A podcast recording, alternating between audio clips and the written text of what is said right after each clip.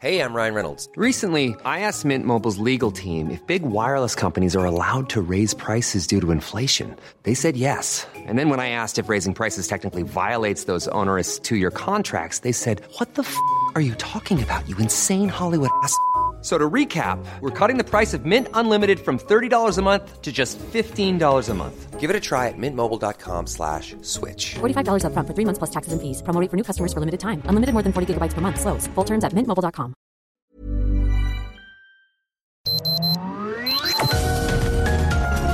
Heraldo Media Group presenta Sergio Sarmiento y Lupita Juárez. Información veraz y oportuna con un toque personal y humano. Por El Heraldo Radio, donde la H suena y ahora también se escucha.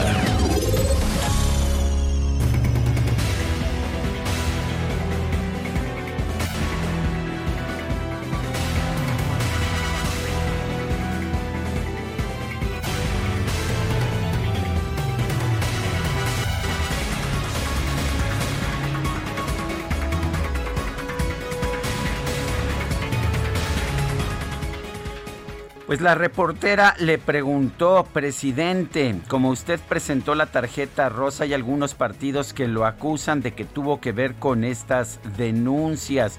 Esto que le preguntó una reportera al presidente ayer durante la mañanera. Pero ¿cómo no voy a tener que ver? Dijo.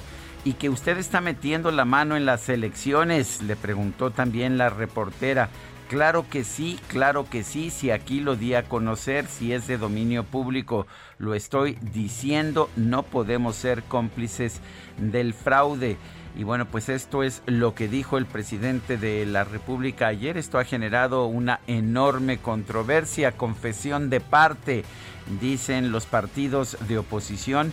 El presidente de la República está aceptando que está metiendo la mano en el proceso electoral y que está detrás de la decisión de la Fiscalía de la Fiscalía Electoral que es encabezada por pues por José Agustín Ortiz Pinchetti, un, colaborador de siempre de Andrés Manuel López Obrador y que es responsable de las investigaciones en contra de candidatos de oposición. Bueno, pues así están las cosas en una campaña que cada vez se vuelve más complicada. Son las 7 de la mañana con dos minutos. Hoy es miércoles, sí, miércoles 12 de mayo de 2021. Yo soy Sergio Sarmiento. Quiero darle a usted la más cordial bienvenida a El Heraldo Radio. Lo invito a quedarse con nosotros aquí. Tendrá toda la información, ya sabe, se la damos toda, no la censuramos, no la diluimos, se la damos para que usted tome sus decisiones. Pero también, si la nota lo permite, nos gusta darle el lado amable. Pensamos que esto es importante también en estos momentos. Guadalupe Juárez, ¿qué nos tienes de información esta mañana? Hola, ¿qué tal? Sergio Sarmiento, qué gusto saludarte esta mañana. Muy buenos días. Bienvenido a las noticias. Bueno, pues eh, les tengo información que tiene que ver, a ver, ¿quién fue el responsable de que todo haya salido mal desde el principio en la línea 12 del metro? ¿Ebrard? Fue mm, Andrés Manuel López Obrador, fue Claudia Sheinbaum, fue la señora Florencia Serranía. Bueno, pues fíjense que en la sesión permanente programada para este miércoles, la diputada de Morena, María de los Ángeles Huerta del Río, propondrá un punto de acuerdo para exhortar a la Fiscalía de Justicia de la Ciudad de México a que solicite el desafuero del senador del PRD, Miguel Ángel Mancera Espinosa. Él ni lo, ni lo construyó ni se le cayó, ¿verdad? Pues no, pero a ver, voltearon a ver quién podría ser el responsable. ¿Quién es el chivo expiatorio? Bueno, pues Miguel Ángel Mancera Espinosa y es eh, quien están solicitando o de quien se está solicitando el desafuero. Esta legisladora eh, Huerta del Río acusa directamente al ex jefe de gobierno capitalino del colapso en el tramo elevado de la línea 12 del metro en la estación Olivos que ha dejado hasta el momento lamentablemente 26 personas. ¿A qué no fue Calderón? o que el que movió la ballena, ¿no? Como pues decía otra de las legisladoras ahí de, de Morena. Bueno, hace una semana la Comisión Permanente, legisladores de Morena, exculparon al ex jefe de, de gobierno, Marcelo Ebrard. Si tú querías pensar o creías o pues quería señalar a, Marcelo Ebrard, no, ya lo exculparon de cualquier responsabilidad en la tragedia en la también llamada línea dorada.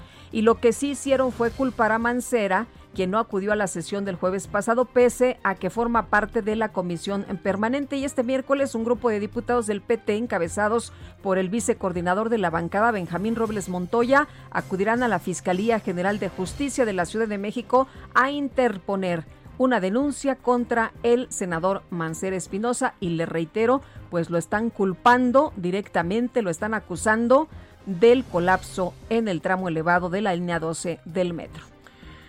El contrato con la empresa noruega DNVGL para el peritaje sobre el desplome ocurrido en la línea 12 del metro aquí pues nos dicen que todavía no sabemos por qué se cayó, al contrario de lo que dicen los políticos, pues el contrato va a costar alrededor de 20 millones de pesos. Esto lo señaló Miriam Ursúa, secretaria de Gestión Integral de Riesgos y Protección Civil de la Ciudad de México. Eh, habrá 16 expertos profesionales que van a venir al lugar. La jefa de gobierno, Claudia Sheinbaum, adelantó que los primeros resultados de las pesquisas podrían presentarse en cinco semanas, es decir, en junio aparentemente después de las elecciones del 6 de junio. En la investigación participarán expertos, dice Miriam Ursúa, de Alemania, España, Estados Unidos, Brasil y México. Sus campos profesionales son la ingeniería civil, la estructural, la forense, la electromecánica. El grupo incluye especialistas en estructuras elevadas con vías férreas.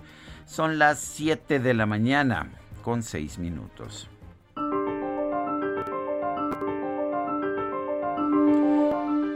Tengo la certeza absoluta de que se me juzga no por violar la ley, sino por mi manera de pensar y actuar.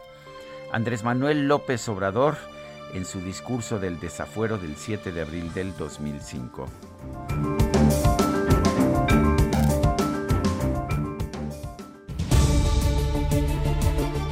Y las preguntas, ya sabe usted que nos gusta preguntar a mucha gente que nos escucha, le gusta responder.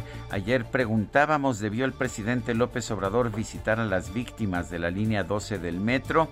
y el 8% nos dijo no, eso es puro espectáculo. El 77.4% respondió sí, es humano. Y el 14.6% dijo mejor comer tlayudas. Híjole.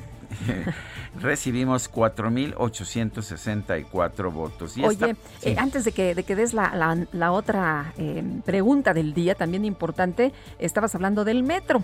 Bueno, pues por fallas en el suministro de energía eléctrica, eh, para nuestros amigos que nos escuchan, en este momento se suspende el servicio de la línea 8, para que tomen nota. O sea que la 12 no está funcionando, la 8 no está funcionando. ¿Será culpa de Mancera? Pues seguramente porque él es culpable de, todos. Cualquier organización política tiene que, tener algún responsable. También Félix Salgado Macedonio mandó esta mañana un mensaje por Twitter en que dice que Claudio X González es el cabecilla de, las de la banda de los Prian, eh, RDMC y anexas. Y bueno, tienes que tener siempre un villano favorito. Qué curioso se le ocurrió a Félix Salgado Macedonio, el mismo que al presidente de la República. Pero en fin, que sí.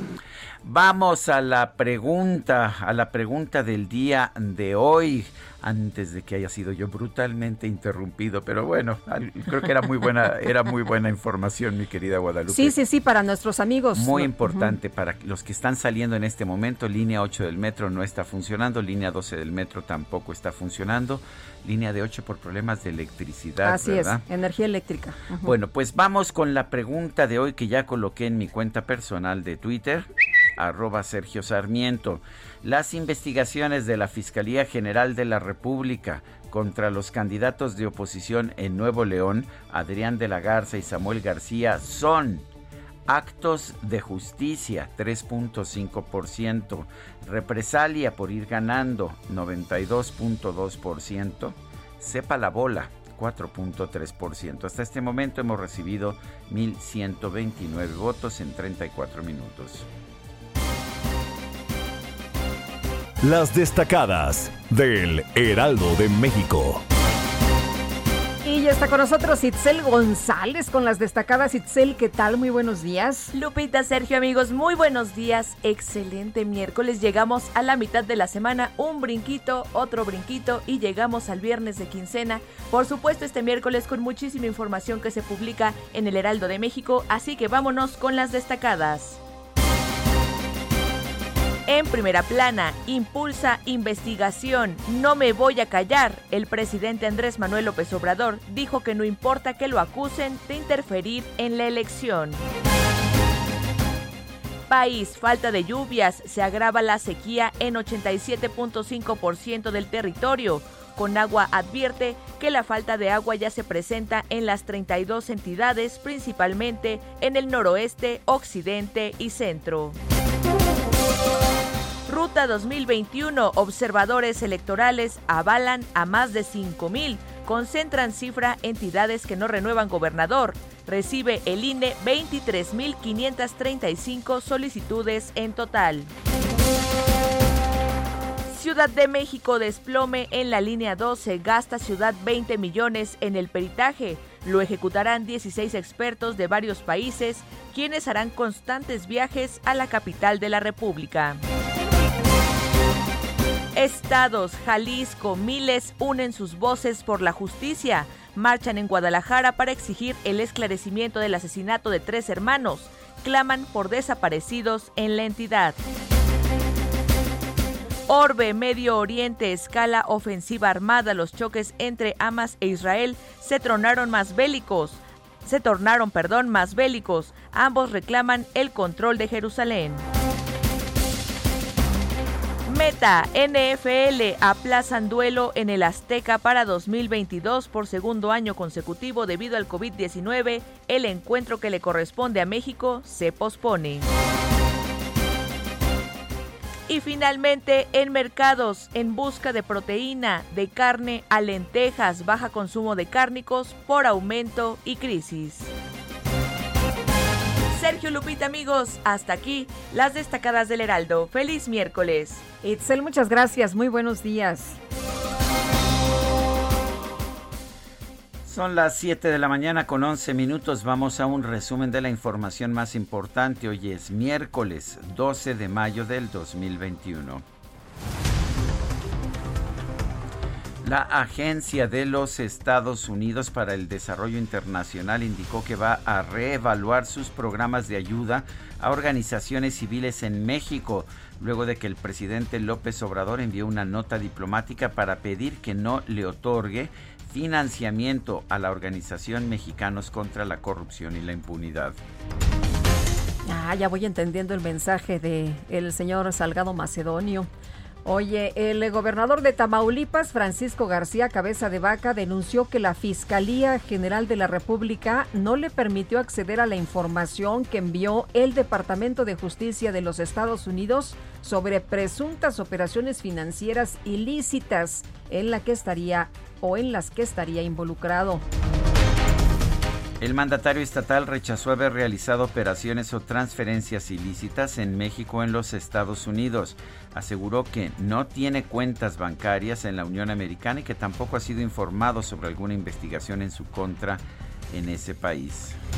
Un tribunal federal negó otorgar una suspensión provisional al ex senador del PAN, Jorge Luis Lavalle, para que pueda llevar en libertad el proceso en su contra por presuntamente haber recibido sobornos para aprobar la reforma energética del sexenio pasado. ¿Te acuerdas quién lo acusó? Ah, pues el señor Lozoya. ¿El señor Lozoya dónde anda? ¿En la cárcel? No, él anda libre. Ah, claro.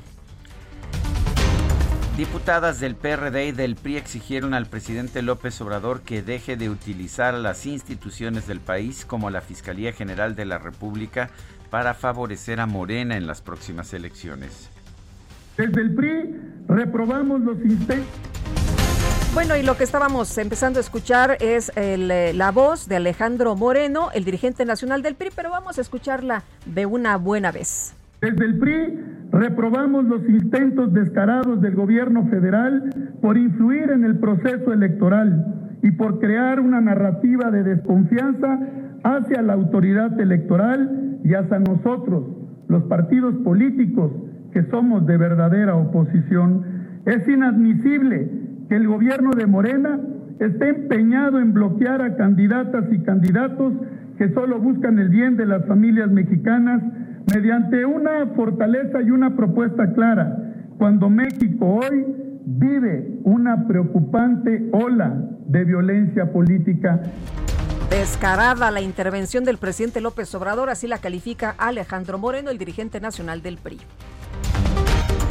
El coordinador de Movimiento Ciudadano en el Senado, Dante Delgado, pidió al presidente López Obrador que saque las manos del proceso electoral de Nuevo León y reiteró su respaldo a la candidatura de Samuel García.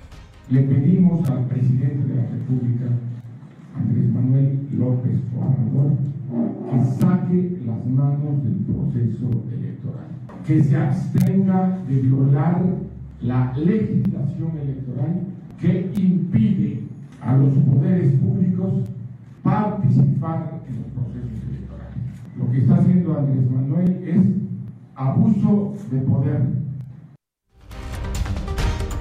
Bueno, pues abuso de poder es lo que eh, dicen, está haciendo el presidente Andrés Manuel López Obrador. Oye, ¿y qué lejos quedaron aquellos procesos en los que AMLO pedía al presidente no intervenir? El presidente nacional de Morena, Mario Delgado, informó que su partido va a pedir que la Fiscalía General de la República investigue al candidato del PAN al gobierno de Baja California Sur, Francisco Pelayo, por presunta compra de votos. El señor del PAN, Pelayo, está haciendo exactamente lo mismo. Esta es su página de internet anunciando una tarjeta con la promesa de dinero. Este es un delito electoral y vamos a meter de inmediato la denuncia ante la Fiscalía General de la República, la Fiscalía de Delitos Electorales, y vamos a pedir la actuación inmediata, porque esto es ilegal y es exactamente el caso de Adrián de la Garza en Nuevo York. Son unos del PRI, otros del PAN, son lo mismo.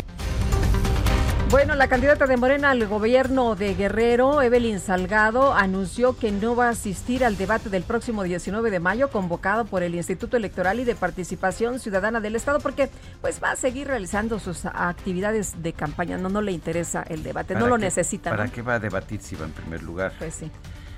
El juez federal Juan Pablo Gómez Fierro notificó el otorgamiento de otras tres suspensiones provisionales contra la reforma a la ley de hidrocarburos impulsada por el presidente López Obrador.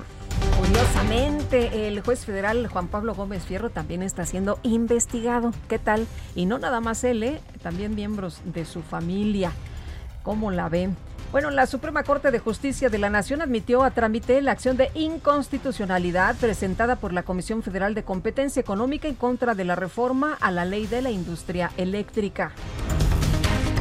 Roger González, presidente de la Comisión de Energía del Consejo Coordinador Empresarial, explicó que México tiene detenidas inversiones por 35 mil millones de dólares en 128 proyectos por la incertidumbre que hay en el sector energético del país.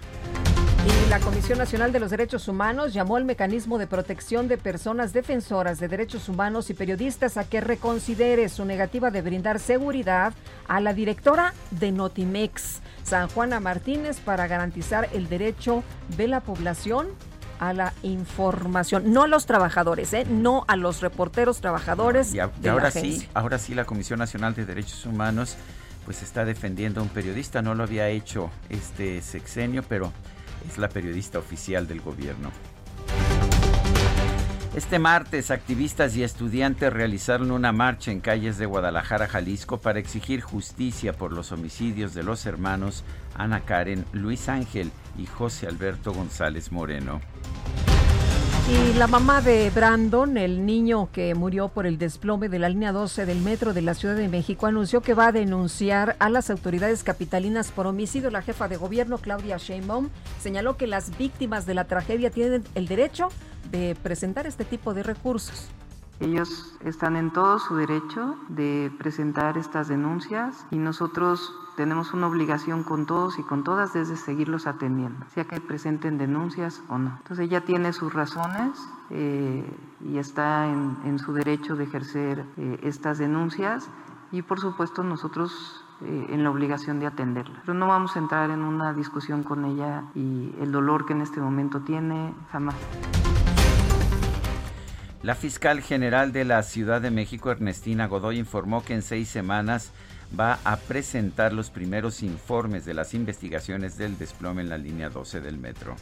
Hoy estamos ratificando, reiterando nuestro compromiso personal, institucional de la Fiscalía con la verdad y la justicia, con mucha responsabilidad, objetividad y transparencia, vamos a presentar el resultado de nuestras investigaciones, sin importar la relevancia política o económica de las personas que resulten responsables. Reitero, habrá justicia y no se encubrirá a nadie. Lo importante es la verdad y la justicia. Pues esperemos que así, así sea. Oye, Rui López Ridaura, el director general del Centro Nacional de Programas Preventivos y Control de Enfermedades, anunció que las mujeres embarazadas serán incluidas en un nuevo grupo prioritario del Plan Nacional de Vacunación contra COVID-19 Los médicos privados todavía no, ¿verdad? no, no, por cierto, hoy es el Día eh, Nacional de la Enfermera y ya ves que en el sector salud, si eres privado, pues a ellos no les importa. El gobierno de la Ciudad de México informó que este miércoles va a comenzar la vacunación contra el COVID-19 en mujeres embarazadas de la alcaldía Cuauhtémoc. Y la Secretaría de Educación Pública de Baja California Sur señaló que este martes comenzó el proceso de vacunación contra COVID-19 en trabajadores del sector educativo de la entidad. Delfina Gómez, secretaria de Educación Pública, anunció que el 17 de mayo se van a retomar las clases presenciales en Coahuila, mientras que en Chiapas, Veracruz, Nayarit y Tamaulipas será el próximo 24 de mayo. Van a regresar para decirles a los niños eh, adiós, que les vaya bien, nos vemos el próximo ciclo escolar. Bueno, la Secretaría de Salud Federal dio a conocer que este martes se registraron 234 muertos por COVID-19 en México, con lo que se llega ya a un total. Bueno, estas son las cifras oficiales, pero nos dicen las propias autoridades que hay excedente de, de fallecimientos, 219.323 decesos, pero se habla pues prácticamente de 500.000 muertos. La Casa Blanca anunció que el presidente Joe Biden, presidente de los Estados Unidos, prepara un nuevo plan de vacunación contra el COVID-19, el cual incluye viajes gratuitos a los centros de inmunización a través de servicios de transporte por aplicación. Efectivamente, Uber y Lyft estuvieron de acuerdo en dar en llevar de forma gratuita a la gente que pida sus servicios a los centros de vacunación.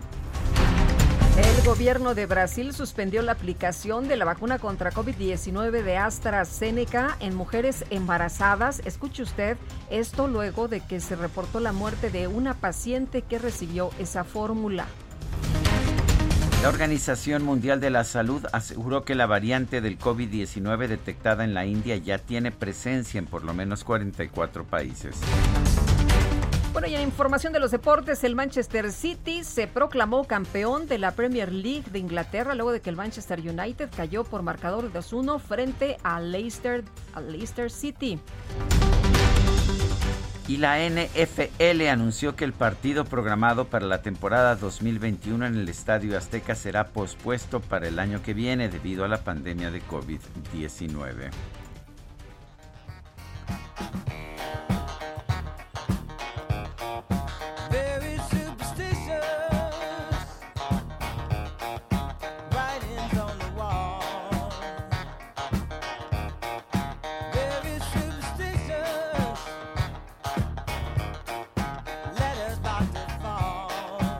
Fíjate, Guadalupe, que Stevie Wonder nació el 13 de mayo de 1950. Estará cumpliendo años mañana. Y pues ya sabes, Itzel dijo y decretó de manera imperial, pues nosotros empezamos el festejo desde un día antes. ¿Cómo la ves, Guadalupe? Pues me parece muy bien. Por ahí hubo una negociación que, hice muy bien. Ah, muy Le adelanté el número de la tanda. Yo vi que yo vi que pasó que cruzó mucho dinero por manos diversas.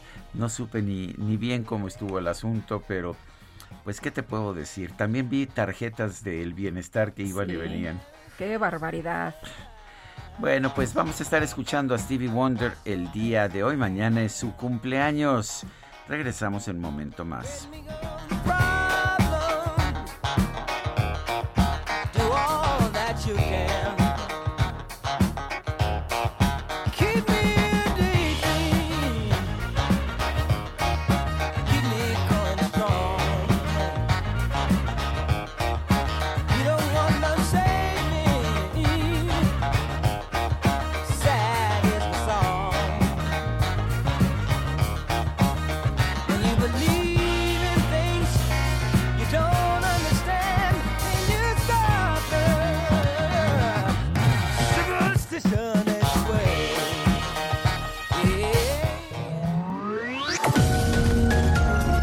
Sergio Sarmiento y Lupita Juárez quieren conocer tu opinión, tus comentarios o simplemente envía un saludo para ser más cálida esta mañana.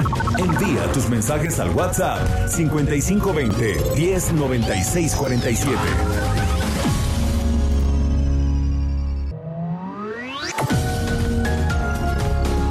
Continuamos con Sergio Sarmiento y Lupita Juárez por El Heraldo Radio.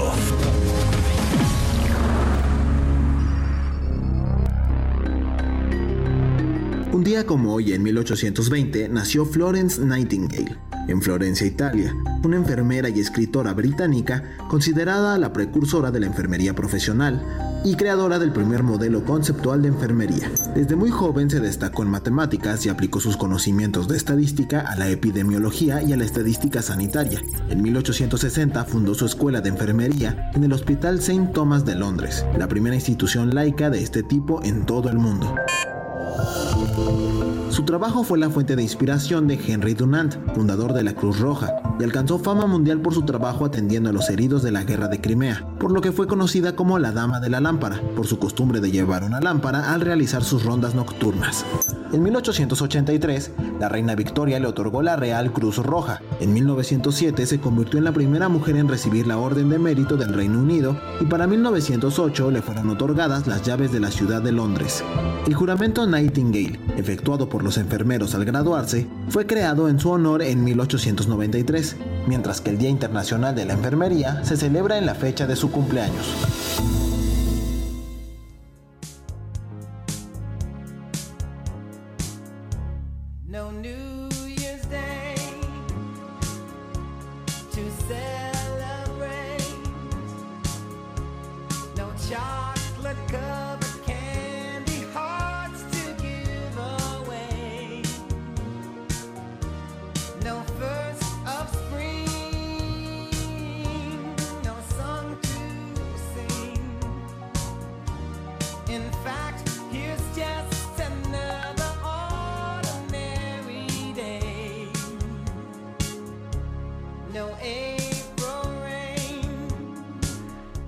Escuchando música interpretada por Stevie Wonder, un talentoso músico estadounidense.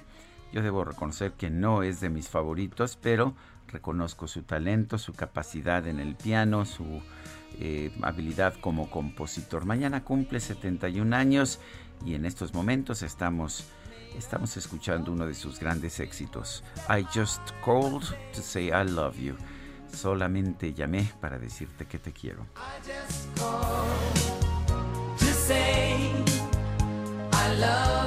Uy, Sergio, esta fue, pero de lo. Fue de- de lo más de popular, lo quizás más popular, de lo más tanto, escuchado, sí. ¿Te cansó? No, hombre. Sí. ¿Qué tal? El Quique cuando estaba en la primaria, no, a todo dar, a todo dar. Y Fer en la secu, ¿no? Bueno, pues muchos chavorrucos ahorita, eh, ya sabes, este, disfrutando Stevie Wonder Ahí con esto. bailando y aplaudiendo. Y aplaudiendo. ¿Tú sabes cómo te das cuenta de que alguien está viejito? Ay, ay, ay. Aplaude no baila. aplaudan, compañeros. Bueno, tenemos mensajes de nuestro público. Pues tenemos muchos mensajes y también mucha información. Fíjate que nos dice una persona, les pido de la manera más atenta si me pudieran ayudar, ya que mi hermano sufrió un accidente y murió. Tenemos que ir a recuperar el cadáver a Carolina del Norte para traerlo a México. Quizá tengan algún contacto con la embajada que me pueda ayudar para conseguir una visa. Se los agradecería muchísimo. Estoy desesperado. Mi nombre es Isidro Chaires Granados y mi hermano se llamaba Salvador Alberto Chaires Granados. Con mucho gusto lo investigamos y nos comunicamos lo más pronto que se pueda. Dice Rodolfo Contreras, con su actuar de ayer el presidente demuestra que su peor enemigo es él mismo.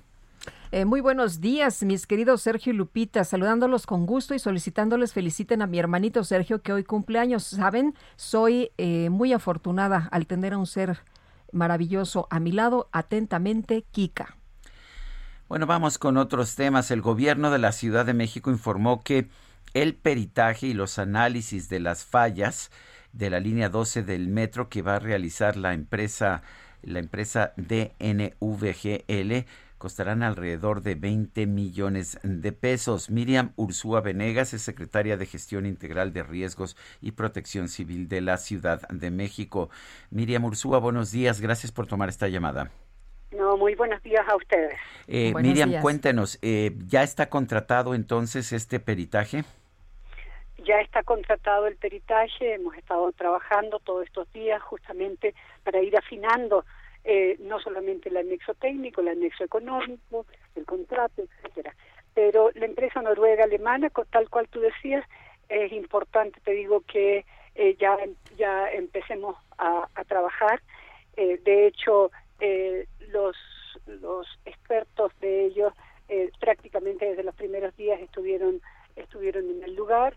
Ah, han estado en estos días también haciendo registros fotográficos en la zona cero eh, y eh, viendo, te digo, los elementos pues, justamente en los- sobre los cuales se van a hacer las pruebas. Eh, Miriam, ¿cuánto tiempo se va a llevar este peritaje? ¿Hay algún tiempo o, o- o- o- o no hay semanas o es eh, el tiempo que les tome? ¿Cómo, ¿Cómo se determinan estos estudios? No, ya también está eh, en los tiempos, te digo, eh, se espera que en alrededor de cinco semanas eh, tengamos el... Sea, ese es el aproximado que, que da Sí, la sí, sí. compañía. Por supuesto. Eh, y bueno, no es el aproximado, o sea, ya está claramente establecido que tiene que ser en ese tiempo. Eh, para ello, te digo, eh, van a van a llegar eh, esta semana, empiezan a llegar todos los especialistas, especialistas de Alemania, de Estados Unidos, de España, de Brasil y también eh, lo- los compañeros y especialistas mexicanos que ya están trabajando en el lugar.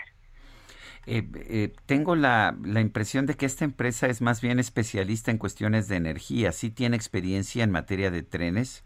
No, sí tiene experiencia. eh, de hecho, te digo, ellos trabajaron eh, en la en la eh, en la consultoría técnica del descarrilamiento de, del- de uno de los coches en el metro de Madrid. Eso fue en el 2007. Eh, pero también el 2009 ellos trabajaron en el descarrilamiento también de trenes eh, en el metro de Madrid. Por supuesto, también tienen ellos eh, mucho trabajo y experiencia, te digo, en el tema de plataformas petroleras y especialmente hay uno que, que fue eh, que fue de mucha importancia incluso para nosotros, te digo, eh, fue el análisis forense que ellos hicieron en la plataforma petrolera Deepwater Horizon, que estaba ubicada en el Golfo de México, que se hundió en el 2010, resultado de una explosión que había tenido lugar en el, en el, en el sitio, ¿ya? y provocó uno de los más importantes eh, contaminaciones y vertidos de petróleo eh, en la zona. Miriam, ¿cómo se determinó que esta empresa era lo que más convenía para el, eh, pues, lo que ocurrió en la línea 12? ¿Cómo, de, de entre cuántas empresas eh, se estuvo eh, revisando y por qué esta fue la que, la que al final pues eh, eh, se decidieron? Se estuvo revisando entre alrededor de cinco empresas, te digo, que tienen que ver con, con este tema. Eh, quiero decirte que esta es una empresa que tiene muchísima experiencia, especialmente en la administración de riesgo. Eso es lo que nos fijamos. Administración de riesgo, que tuvieran experiencia en análisis forense. No es fácil, te digo, encontrar empresas internacionales que hagan esto y también que tengan eh, tengan eh, eh, eh, también habían hecho análisis causa raíz de fallas catastróficas en instalaciones estratégicas. Creo que eso fue lo que nos llevó a, tomar esta decisión y creo que es una, una empresa, te digo, muy, muy seria, que tiene más de 150 años de experiencia, tiene además presencia en cerca de 100 países, eh, de hecho en México tiene una filial que es la filial DNB, eh, así que eh, creo que eh, justamente se ha asumido con esta empresa por la calidad que tiene y por los trabajos que ella ha hecho. Miriam, el, ah, bueno, esta empresa está empezando a trabajar, pero ya, ya han estado removiendo los, los escombros. ¿Va a ser eso un problema para determinar las causas de la caída de esta, pues de esta No. losa? No, no, no, no, no. Justamente el- a partir del día de ayer se iniciaron, te digo, los trabajos para hacer limpieza, ¿sí? Eh, es una limpieza y retiro de algunos elementos que pueden que pueden significar algún problema de seguridad para las labores de investigación que se hagan en la zona cero, ¿sí? Eh, se va a hacer una limpieza total de todas las estructuras y posteriormente ya se van a empezar a levantar esas estructuras. Esperamos que a fin de, el fin de semana ya podamos hacerlo. Yo quiero agradecerle Miriam Ursúa, secretaria de Gestión Integral de Riesgos y Protección Civil de la Ciudad de México, el haber conversado con nosotros. No, muchísimas gracias a ustedes y sobre todo por el interés que tienen, te digo, en darle seguimiento a este tema digo, que ha sido tan triste para, para toda la ciudad. Así es. Muchas gracias, Miriam. Buenos días.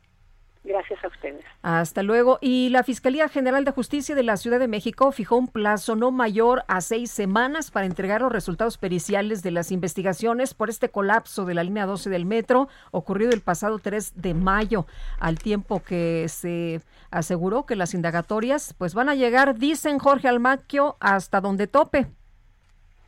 ¿Qué tal, Lupita, Sergio, amigos? Así es, y bueno, pues el plan de investigación del área pericial se dividió en dos grandes rubros, en el que trabajarán primero para saber cuál fue la causa específica que provocó el desplome en el tramo de la estación Tezonco a Olivos, y segundo, se canalizarán los esfuerzos para encontrar lo- las fallas que pudieron darse desde el origen de la llamada línea dorada. Las carpetas de investigación que se iniciaron, Lupita, en este asunto son por homicidio, lesiones y daños a la propiedad y la fiscal capitalina Ernestina Godoy apuntó que lo, lo importante, lo importante en este asunto es llegar a la verdad y la justicia, por lo que irán hasta sus últimas consecuencias. Así lo comentó. Escuchemos. Queremos decirle a la población en general, a la población de Tláhuac y en especial a las víctimas de esta tragedia, que habrá justicia y no se encubrirá a nadie. Revele lo que revele esta investigación y tope donde tope, nuestra institución está comprometida con la justicia y con la verdad para todas las víctimas. Hasta donde tope dijo y presentarán los resultados de la indagatoria con objetividad y transparencia sin importar la relevancia política o económica de las personas que resulten responsables. Escuchemos. sin importar la relevancia política o económica de las personas que resulten responsables. Habrá justicia y no se encubrirá a nadie. Lo importante es la verdad y la justicia. La Fiscalía no se sujetará a cálculos políticos ni se, y ni se sumará a condenas mediáticas, ni se fabrican culpables, pero tampoco se realizan exoneraciones a modo. Esto es lo que haremos en este caso. Esta manera, la Fiscalía General de Justicia dará información sobre la investigación de manera periódica durante estas semanas sobre los avances de la investigación por el colapso del metro.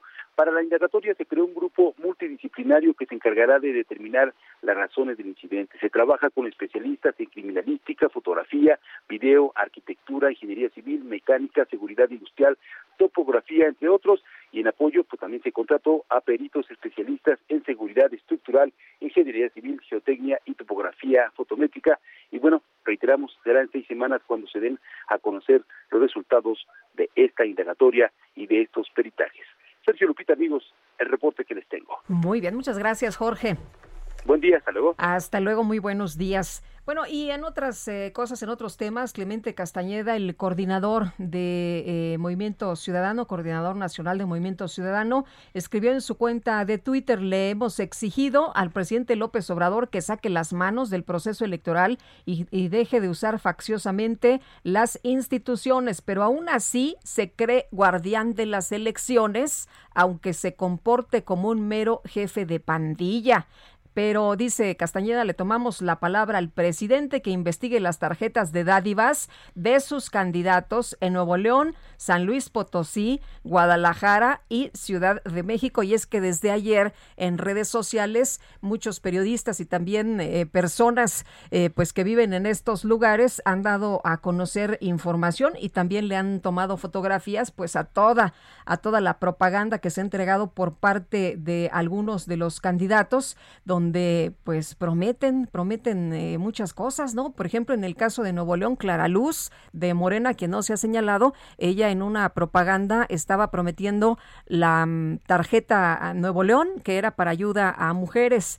También en San Luis, uno de los eh, candidatos, un- el candidato del Partido Verde al gobierno, estaba prometiendo eh, también tarjetas. Este señor que, por cierto, es muy fino, ¿no? El, eh, señor candidato al que se le conoce como el pollo que dijo, el otro día le preguntó a una reportera, oiga, ¿y qué pasa con los gastos de un helicóptero que usted utilizó?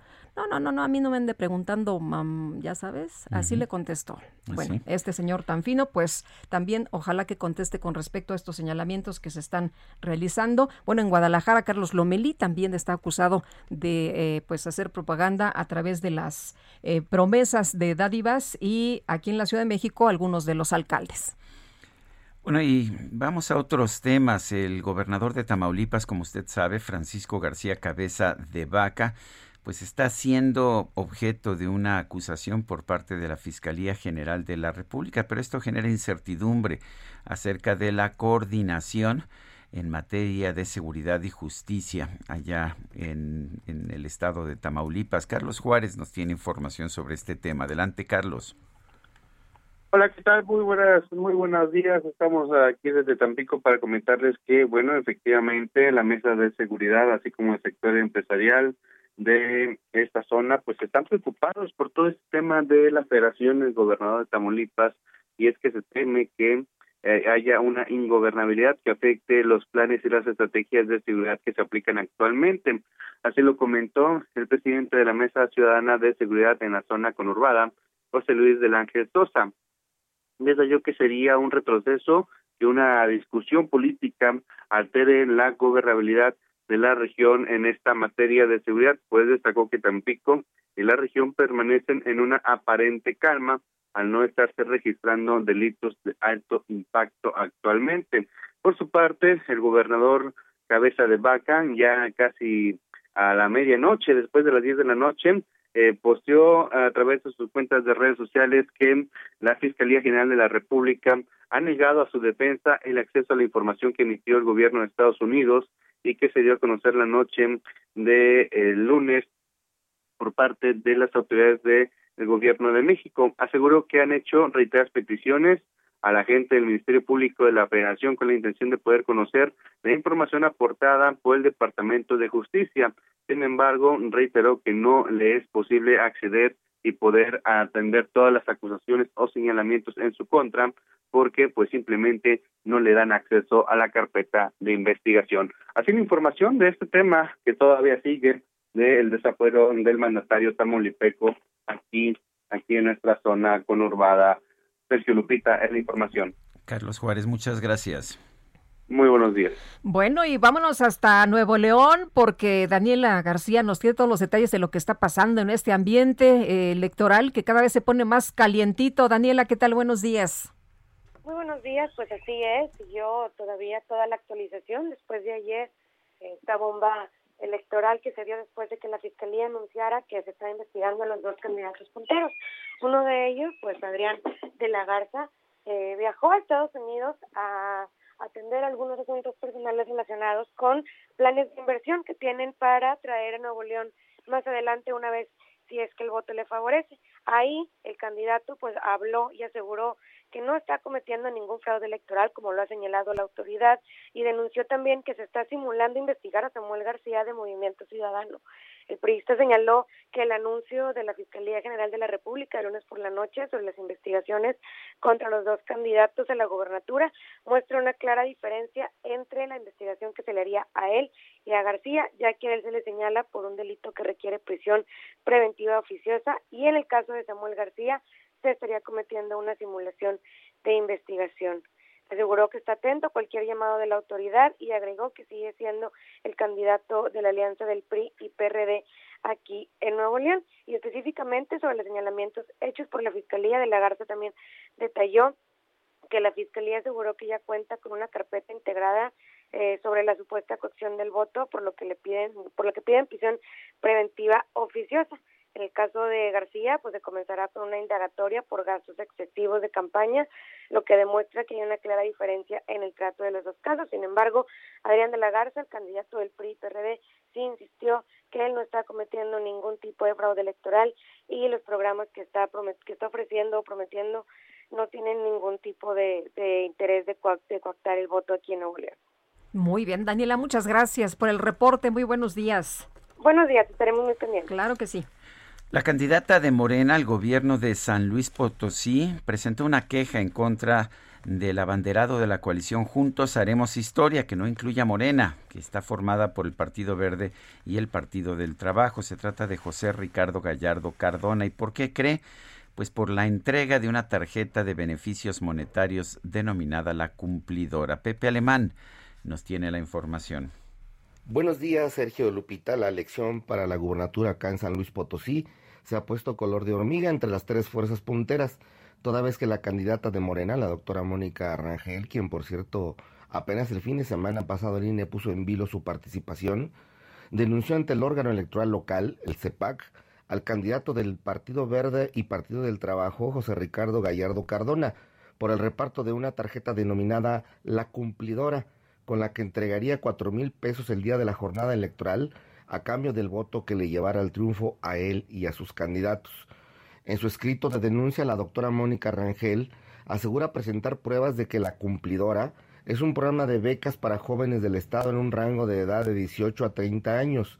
Con ella comenzarán a recibir el apoyo estén estudiando o no y solicitan datos personales como nombre, celular, domicilio, CURP y clave electoral, además de una fotografía de su boleta marcada con candidatos del Partido Verde, a favor de candidatos del Partido Verde. Sergio Lupita, también el PAN que postula Octavio Pedrosa junto con el PRI y el PRD hizo lo propio, solo que ante la Unidad de Técnica de Fiscalización del INE y eventualmente ante la Fiscalía General de la República para que investiguen al Pollo Gallardo y a la senadora con licencia Leonor Noyola por el uso de la cumplidora en el municipio de Soledad de Graciano Sánchez, Bastión Gallardista. Sergio Lupita es la información desde la capital potosina. Pepe Alemán, muchas gracias por esta información. Pues todos, todos tienen sus Su tarjetas, tarjeta, ¿verdad? Si no es la cumplidora. La violeta, la cumplidora, la que sea, pero, pero ahí la tienen. Oye, el presidente yo me acuerdo que hacía promesas también, Sergio, cuando andaba en campaña, pero ya no, como que ya no le gusta, ¿no? Que ahora se hagan este tipo de, pues de, de promesas, de planteamientos. El presidente López Obrador prometía becas, apoyos a personas de la tercera edad, eh, a madres solteras, a niños, a campesinos, en fin. Pero bueno, pues ahora las cosas han cambiado y ahí están las denuncias del propio presidente en este foro tan importante como es la mañanera. Bueno, Israel eh, Lorenzana nos tiene información desde la Biblioteca Vasconcelos. ¿Qué pasa, Israel? Buenos días. Sergio Lupita, muchísimas gracias. Pues hoy es el segundo día de la aplicación de la vacuna contra coronavirus a personas de 50 y hasta 59 años de edad, quienes desde las 6 de la mañana están formados para, por supuesto, poder pasar y recibir la aplicación del biológico. Para nuestros amigos de la alcaldía Cuauhtémoc hay dos sedes. La Biblioteca Vasconcelos, donde nos encontramos en este momento, y también la Escuela Primaria Benito Juárez, ubicada en la colonia Roma. A esto hay que sumar, Sergio Lupita, también ya la aplicación se hará a, a mujeres embarazadas mayores de 18 años y que pasen de las nueve semanas de embarazo. Tendrán que hacer su registro, su registro en la página del gobierno federal y de ahí por supuesto seguirán las instrucciones, les llamarán y les dirán qué sede les corresponde y la hora de la aplicación de la vacuna. Así que bueno, pues son buenas noticias para las mujeres embarazadas aquí también en la alcaldía Cuauhtémoc. Sergio Lupita, la información que les tengo. Israel, gracias. Hasta luego.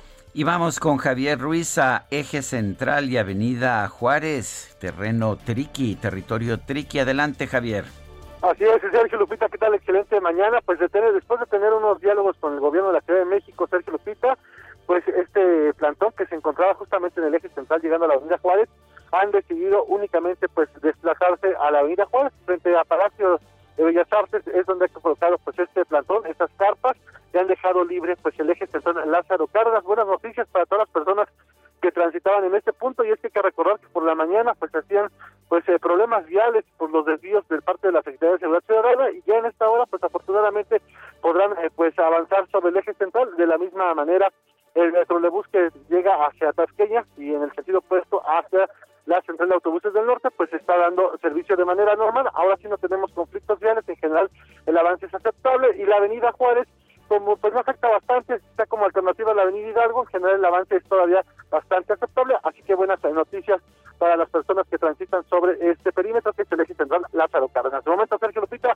el reporte que tenemos. Gracias, Javier Ruiz. Son las 7.54, 7.54. Guadalupe Juárez y Sergio Sarmiento estamos en el Heraldo Radio. Regresamos.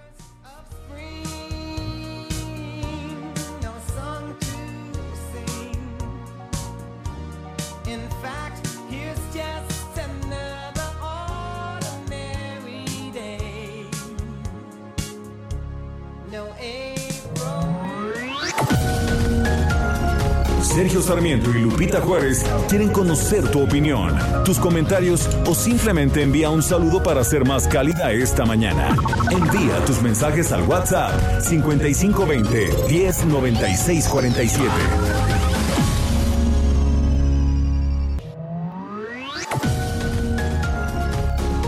Continuamos con Sergio Sarmiento y Lupita Juárez por El Heraldo Radio.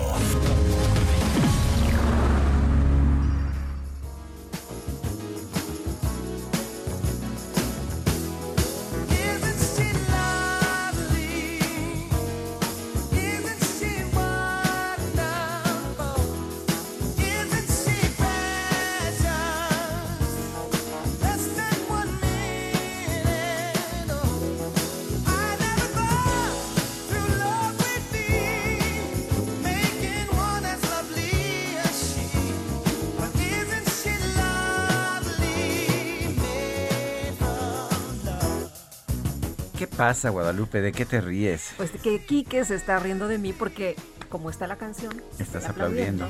Estás, estás revelando tu edad. Ya está, me está. No, no, no, Quique, no. No, bueno. Bueno, pues estamos escuchando a Stevie Wonder. Mañana es su cumpleaños, cumplirá 71 años. Y esto que estamos escuchando se llama Isn't She Lovely? ¿Que no es ella adorable? ¿No es adorable? ¿Qué tal? Está qué bonito, es qué Además se lo hizo a su hijita. Eso es, eso es lo que tengo entendido. Tenemos mensajes de nuestro público. Fíjate que nos dice Pilar González, Sergio Lupita, muy buenos días. Ah, no, nos dice, soy de Iztapalapa, sí como no. A ver, aquí ya me, ya me hice bolas. A ver, dice, la culpa es de Mancera, jaja, lo culpan los diputados y vengadores de Morena, pero nosotros, los ciudadanos, los ciudadanos culpamos a Marcelo Ebrard, a Claudia Sheinbaum, la directora del metro, y por cómplice Andrés Manuel López Obrador. El pueblo sabio ha dicho.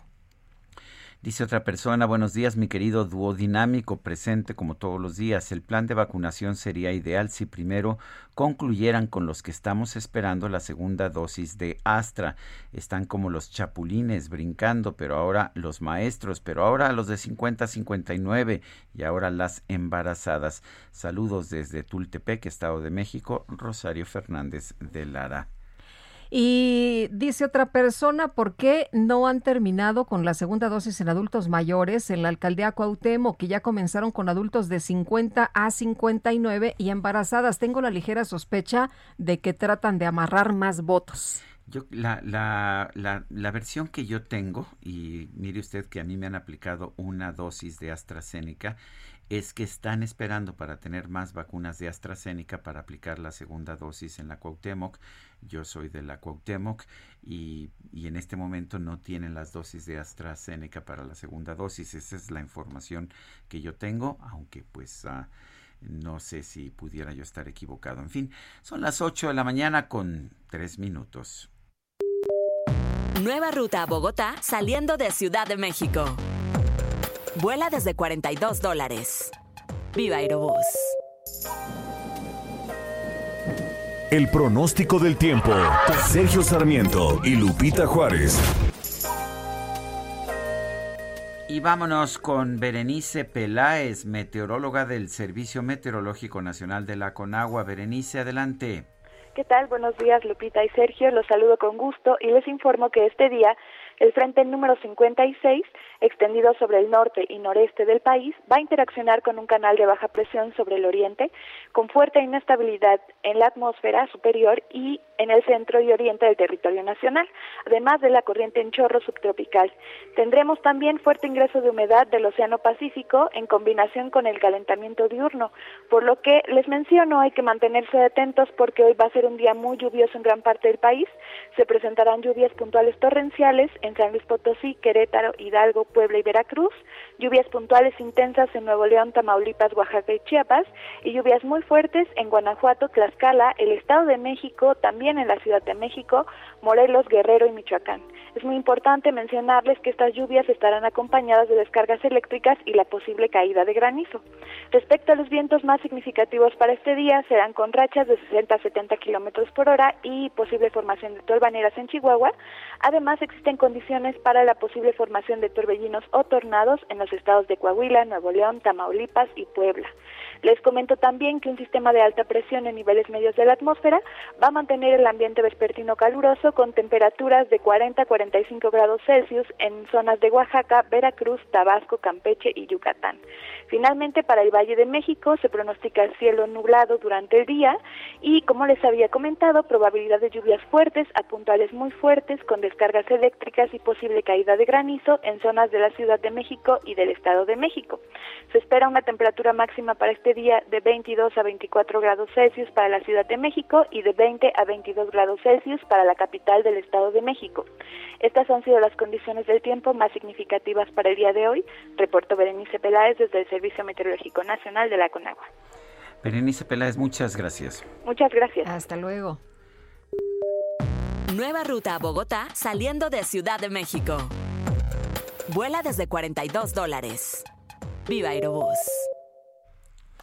Bueno, pues el presidente López Obrador aceptó ayer que está metiendo la mano en el proceso electoral y aceptó que tuvo que ver con la investigación contra los candidatos a gobernador de Nuevo León, Adrián de la Garza por el PRI y a Samuel García por el Movimiento Ciudadano. José Antonio Crespo, profesor del Centro de Investigaciones y Docencia Económicas, ¿qué tal? Muy buenos días. Hola, ¿qué tal? Muy bien. Eh, José Antonio, eh, ¿interpretamos mal al presidente o o el presidente se está equivocando al decir, pues sí, sí estoy metiendo la mano porque es mi responsabilidad moral evitar fraudes electorales. ¿Qué opinas? No, pues es que él tiene ciertas funciones y la ley le impide intervenir eh, y opinar sobre las elecciones a partir de una reforma que él mismo exigió después del 2006. Eh, eh, y entonces ahora que le está afectando, pues ya no le gustó, pero el problema no es nomás si le gusta o no, sino que no la está cumpliendo. Deliberadamente dice, pues sí, yo intervengo porque es más importante mi responsabilidad como ciudadano. Pues no, es más importante el cumplimiento de la Constitución. Y la Constitución se lo prohíbe, ya se lo ha dicho el línea varias veces, y él de manera sistemática ya pues está violando la Constitución y está incumpliendo su responsabilidad como presidente durante el proceso electoral. José Antonio, el presidente es un delincuente electoral y lo que podríamos esperar es alguna sanción. No, pues, no, no encontré yo, no encuentro yo en, eh, en la ley de delitos electorales lo relativo al presidente. Sí es una falta porque en la Constitución le prohíbe intervenir en la elección. Pero eh, no estoy seguro que sea delito electoral como tal, sino infracción administrativa. Repito, no encontré en la ley, no he encontrado en la ley eh, de, en materia de delitos electorales que al presidente se le pueda sancionar como delito esto que está haciendo, es interviniendo en la elección. El, año pasado, durante las elecciones de Coahuila e Hidalgo, el presidente estuvo de acuerdo en impedir que pasaran las mañaneras en esas entidades, en, en tratar de mantener, de mantenerse dentro de la ley. ¿Qué cambió en este 2021 en que parece que pues que estas prácticas simple y sencillamente ya no le interesan al presidente? Bueno, porque quizá él evaluó que no era tan importante que en esas dos entidades no pasara la mañanera no estaba en juego algo tan, tan importante como ahora, que son 15 estados, son los congresos locales de casi todo el país y desde luego la Cámara Baja Federal, que le importa mucho mantener la mayoría. Entonces ahora sí dicen, no, pues sí está muy, hay, hay mucho en juego y pues yo me voy a saltar la constitución. Eh, esto descubre al presidente, como muchos han señalado, como una persona autoritaria que está eh, tratando de, tirar todo lo que se ha construido en los últimos años en eh, materia de democracia y de, pues, eh, también aniquilar, de, de, debilitar las instituciones. Yo sí, yo sí veo que, y él mismo nos ha dicho, que no cumple la ley, que la ley cuando le estorba la hace un lado, o sea, que no hay un compromiso real con el Estado de Derecho, nos lo han dicho ya de, en relación, por ejemplo, con lo de Saldívar, que, que dijeron, bueno, sí, este, los morinistas dijeron al Congreso, sí, sí está, sí, sí contradice la Constitución, pero ¿qué importa? Que lo que importa es la justicia, lo que importa son objetivos más elevados, no importa que, que, se, que se pase por alto la Constitución. Y él varias veces ha dicho también que es más importante la justicia que la ley lo cual contradice totalmente lo que es un Estado de Derecho, porque ¿quién define la justicia? Pues cada actor define su causa como justa. ¿Y cómo resuelves esos problemas? Pues mediante la ley. Por lo contrario, caes en un sistema de anarquía o de uno de autocracia, en donde ya la ley ya no, ya no importa nada, ya no... Y este, y sí, eso va en contra del Estado de Derecho y la democracia. Y por otro lado hemos visto que le estorban las instituciones eh, autónomas, los contrapesos, eh, y eso pues también por definición va en contra de la democracia. Y él está tratando de someterlas, esas instituciones, desaparecerlas, algunas ya desapareció, otras ya las sometió, y las que todavía mantienen su autonomía, pues él trae un embate contra esas, ¿no? Como el INE, el INAI, el tribunal ya más recientemente tampoco ya le gustó su comportamiento. Entonces sí, él quiere concentrar el poder, eso me parece que está más que claro.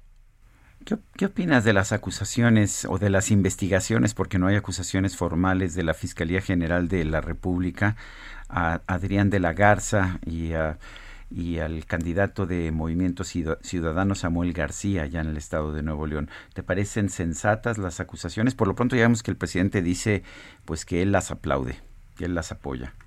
Sí, y de hecho él las estuvo fomentando. Él estuvo precisamente en la, en la mañana diciendo, a ver qué pasó la Fiscalía, qué pasó la Fiscalía Electoral, por qué no intervienen, entonces intervienen como siguiendo pues una orden del presidente. Yo creo que lo de, de sí tiene un oportunismo electoral, por supuesto. Lo de Samuel, al parecer, sí tiene fundamento, al parecer, en caso de que efectivamente haya lo que, eh, lo que de lo que lo están acusando tenga fundamento, pues sí, sí, sí había que aplicar ahí la ley. Si eso tiene un efecto electoral, bueno, pues sí lo va a tener o sí lo tendría en caso de que efectivamente pues le retiren la candidatura o después eh, como ya los tiempos están encima a lo mejor eso puede servir para pedir la anulación de la elección en caso de que él gane como parecería apuntar las, las, las encuestas. En el caso de Adrián es un poco más complicado porque aunque en efecto lo de ofrecer tarjetas así sea con beneficios a futuro está prohibido por la ley por la ley electoral y también constituye un delito electoral. Sin embargo, ahí hay una complicación que me parece que puede surgir jurídica, que es que cuando se trató este tema de las eh, tarjetas rosas en, mil, en 2017, eh, las elecciones de 2017, el INE determinó a partir de la propia ley que eran ilegales y que no se podían utilizar. Sin embargo, el tribunal cambió la jugada y dijo que sí eran legales y que se podía permitir. Entonces, si esa fue la última palabra del tribunal respecto de las tarjetas, ¿qué pasa? Que ahora lo van a meter a la cárcel, poniendo que aplicaran así con todo rigor la ley, eh, lo van a meter a la cárcel, le van a quitar la candidatura cuando el tribunal determinó que era legal. Yo creo que la defensa de Adrián podría ser, oigan, yo me quedé con lo último, que, que era legal y ahora me están cambiando las reglas a mitad del juego. Eh, además, el tribunal es eh, la última instancia en materia electoral. Entonces, ahí yo creo que puede haber una, una dificultad jurídica. Eh, y creo que la defensa de Adrián podría ir por ahí, decir, yo me quedé con que era legal. ¿Por qué? Porque el tribunal lo dijo. Esa fue la, la, el último, que la última sentencia legal en relación con las tarjetas rosas fue esa. Además era la misma tarjeta, exactamente la misma tarjeta rosa como los que usaron en el Estado de México en 2017. Ahora, el escenario que, que, podríamos ver entonces es el de la anulación de las elecciones y que haya una nueva contienda electoral y que ahora sí pueda ganar el candidato del presidente. Si utilizan ese argumento y procede, yo me imagino, por ejemplo, que si se busca anular, el propio tribunal tendría que ser consecuente con su propio dictamen y decir, por lo de las tarjetas, no se puede anular porque habíamos dicho que eran legales. Eh, pero en el caso de Samuel puede ser que sí, porque ahí sí hay cuestiones más graves, ¿no? Tanto eh, el rebase de campaña, del gastos de campaña, por, lo, por encima lo permitió la ley, ese sí es una causal de nulidad en ciertas circunstancias. Como lo otro, que es más grave, ¿no? Que es eh, recibir dinero, digamos, de crimen o lavado de dinero, etcétera. Eso incluso es más grave. José Antonio. Puede, puede, traer incluso. Adelante. Sí. Puede traer incluso. No, no, que, que puede traer incluso consecuencias penales. O sea, y, y además esa, es más grave. esa no fue una denuncia de, de, de Morena ni del presidente, fue del propio eh, eh, Adrián de la Garza en contra de Samuel, ¿no? Así es, y que les cayó, ahora sí que como anillo al dedo, al propio Morena, y decir, bueno, pues vamos a atender las denuncias que ellos mismos están haciendo, ¿no? José Antonio Crespo, profesor del Centro de Investigaciones y Docencia Económica del CIDE, gracias por conversar con nosotros. Con mucho gusto, les mando un saludo. Gracias, igualmente. Son las 8 con 15. El Químico Guerra con Sergio Sarmiento y Lupita Juárez. Químico Guerra, ¿cómo estás? Buen día, ¿qué nos tienes esta mañana? Les voy a hablar del síndrome de Takutsobo. Bien. No a ver, a ver, a ver. Oye, no albures tan temprano en la mañana. no, pero seguramente lo han sufrido ustedes, Sergio Lupita, y muchos de los escuchan. El síndrome de Takutsobo. ¿Se les ha roto alguna vez el corazón con un desamor o una decepción sentimental? Ay, no nos toques eso. A, a, a Lupita favor. una vez y Qué yo barbaridad. como una vez a la semana. El, síndrome del corazón roto. Pues fíjense que investigadores de la Universidad de Zurich, liderados por el doctor Christian Templin, investigador principal de cardiología en el Hospital Universitario de Zurich precisamente, identificaron por primera vez las regiones del cerebro responsables que producen esto de que uno siente el corazón roto o síndrome de Takotsubo. Este estudio se publicó en el European Heart Journal, una revista arbitrada médica, y el síndrome se caracteriza por un debilitamiento súbito y temporal de los músculos del corazón que provoca que el ventrículo izquierdo del corazón se distienda, creando una figura que se asemeja a una trampa para pulpos usada en Japón, de ahí el nombre de Takutsubo, que son las trampas para pulpos. Esta condición se descubrió por primera vez ya en 1990 y evidencia que se dispara por episodios de estrés emocional severo.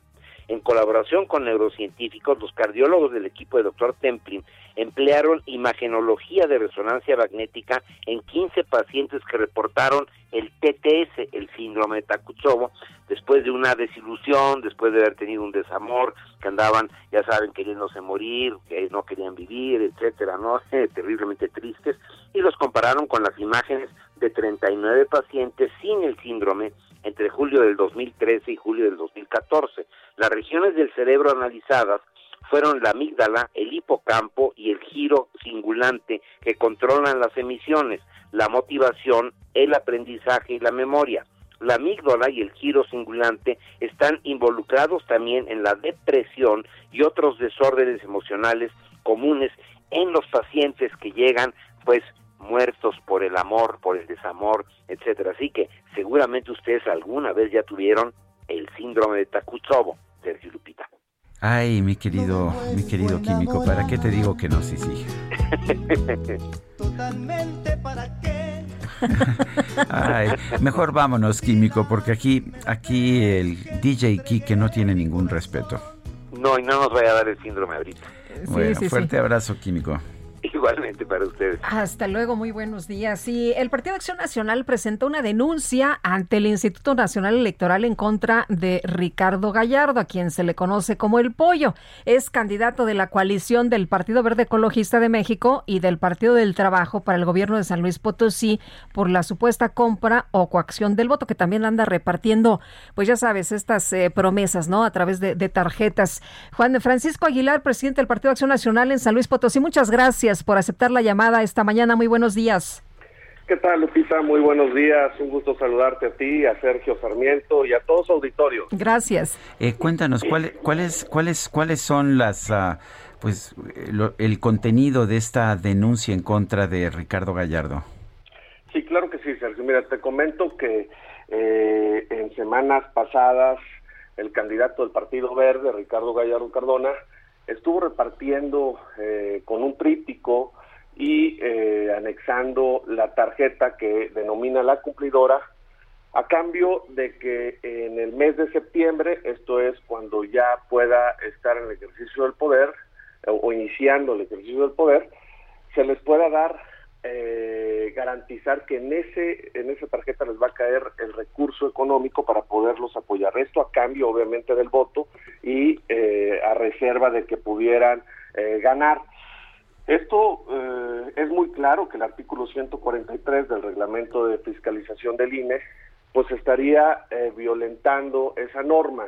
Y lo preocupante aquí, Sergio, es de que por parte del presidente de la República, que trae una agenda de terrorismo electoral, lo vemos ahorita en días pasados cuando salió eh, con los compañeros candidatos de eh, Nuevo León, donde se hace un pronunciamiento, la Fiscalía General de la República hace otro pronunciamiento, y en San Luis Potosí, con sus candidatos, es totalmente omiso en hacer los señalamientos y la autoridad, la Fiscalía General, no hace ninguna investigación ni abre ninguna carpeta al respecto. ¿No es parejo el trato para los partidos políticos? Definitivamente no, definitivamente no, eh, lo dije con toda la claridad. Nosotros presentamos una denuncia y hasta el día de hoy en la unidad técnica de fiscalización del INE y hasta el día de hoy no se ha pronunciado con medidas cautelares para que cese esa repartición. La autoridad electoral investigadora, la Fiscalía en delitos electorales, no ha abierto ninguna carpeta de investigación.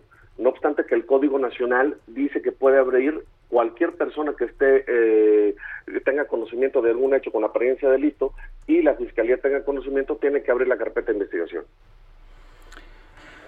Bueno, pues entonces eh, debería haber obligación de, de, que ya se estuviera haciendo esta investigación. No la hay. ¿Significa esto o estamos recibiendo el mensaje de que pues uh, de que se trata de forma distinta a quienes acusa el presidente López Obrador que a quienes acusan otros otros actores políticos? Sí, definitivamente eh, el presidente de la República no está siendo eh, parejo, no está guardando el equilibrio, lamentablemente se está metiendo en el tema electoral y hago un pronunciamiento fijo, derecho, este, respecto a que en un caso similar, Nuevo León, si la autoridad investigadora hace un Twitter, la Fiscalía le dedica el tiempo de mañanera al presidente de la República y en San Luis Potosí con sus candidatos que están haciendo lo mismo, es omiso en hacer un señalamiento y obviamente en eh, que la autoridad investigadora, la Fiscalía, abra alguna carpeta de investigación. Muy bien. Pues Juan Francisco, gracias por platicar con nosotros esta mañana. Buen día.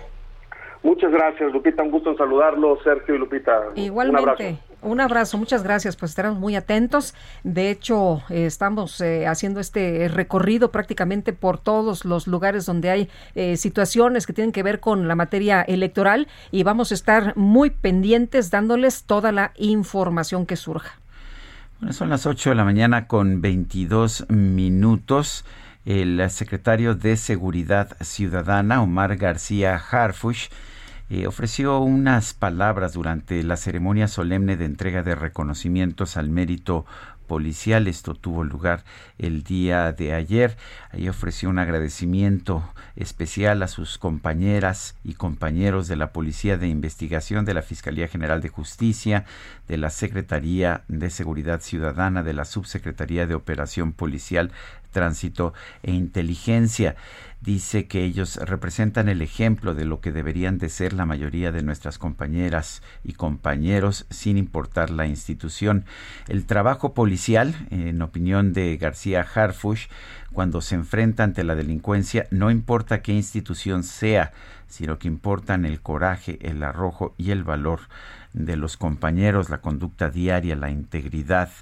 El ejemplo que dice que ustedes están poniendo es construir un México mejor todos los días con acciones y hechos relevantes. El trabajo de la policía siempre ha sido difícil y complicado, muy criticado, por eso las acciones como las que ustedes están haciendo son las que ponen en alto nuestras instituciones. Hoy ha quedado muy claro que esta policía y que en esta ciudad no hay criminal ni grupo de delictivo que pueda hacernos frente. Ustedes con sus labores diarias, investigaciones, operaciones e investigaciones de gabinete y campo han dejado claro el mensaje a la delincuencia que no ha habido un grupo delincuencial o un líder de alguna célula delictiva que ustedes no puedan detener. Es lo que dijo Omar García Harfush en la, en la, ceremonia de entrega de reconocimientos al mérito policial. Son las 8 de la mañana con 24 minutos. Guadalupe Juárez y Sergio Sarmiento estamos en el Heraldo Radio. Regresamos.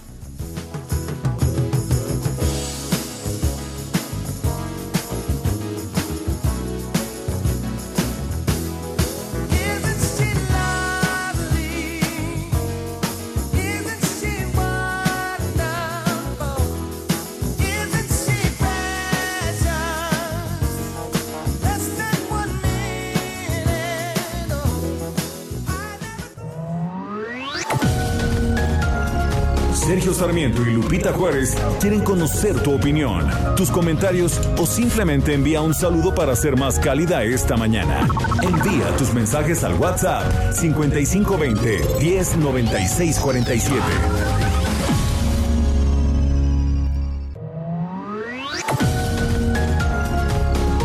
Continuamos con Sergio Sarmiento y Lupita Juárez por El Heraldo Radio. Jaque Mate con Sergio Sarmiento.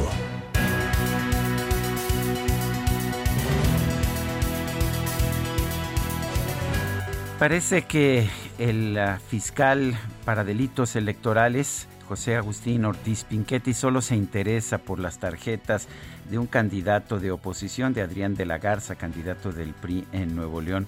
Pero estamos viendo una verdadera lluvia de tarjetas y de ofertas de tarjetas en el país, como las que ofrece el morenista Carlos Lomelí en Guadalajara o las de Clara Luz Flores, allá también de Morena en Nuevo León, que ofrece una tarjeta llamada Nuevo León.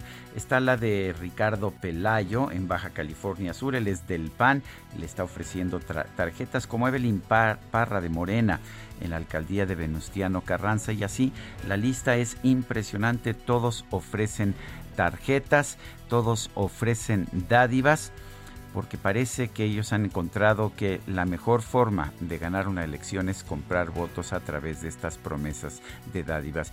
Y qué pena, porque realmente lo que nos debería eh, preocupar a todos los mexicanos es cómo acabar con la pobreza.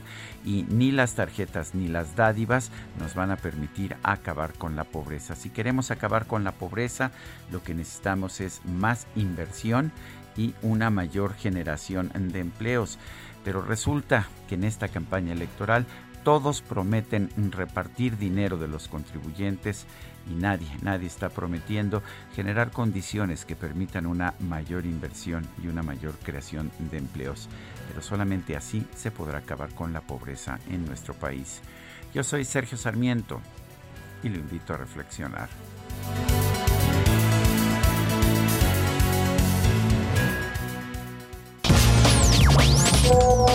Felicidades por su programa, sin duda el mejor de nuestro país en la materia de noticieros. No fue Andrés Manuel López Obrador el que dijo nadie por encima de la ley y él es el primero en violarla y admitirlo públicamente.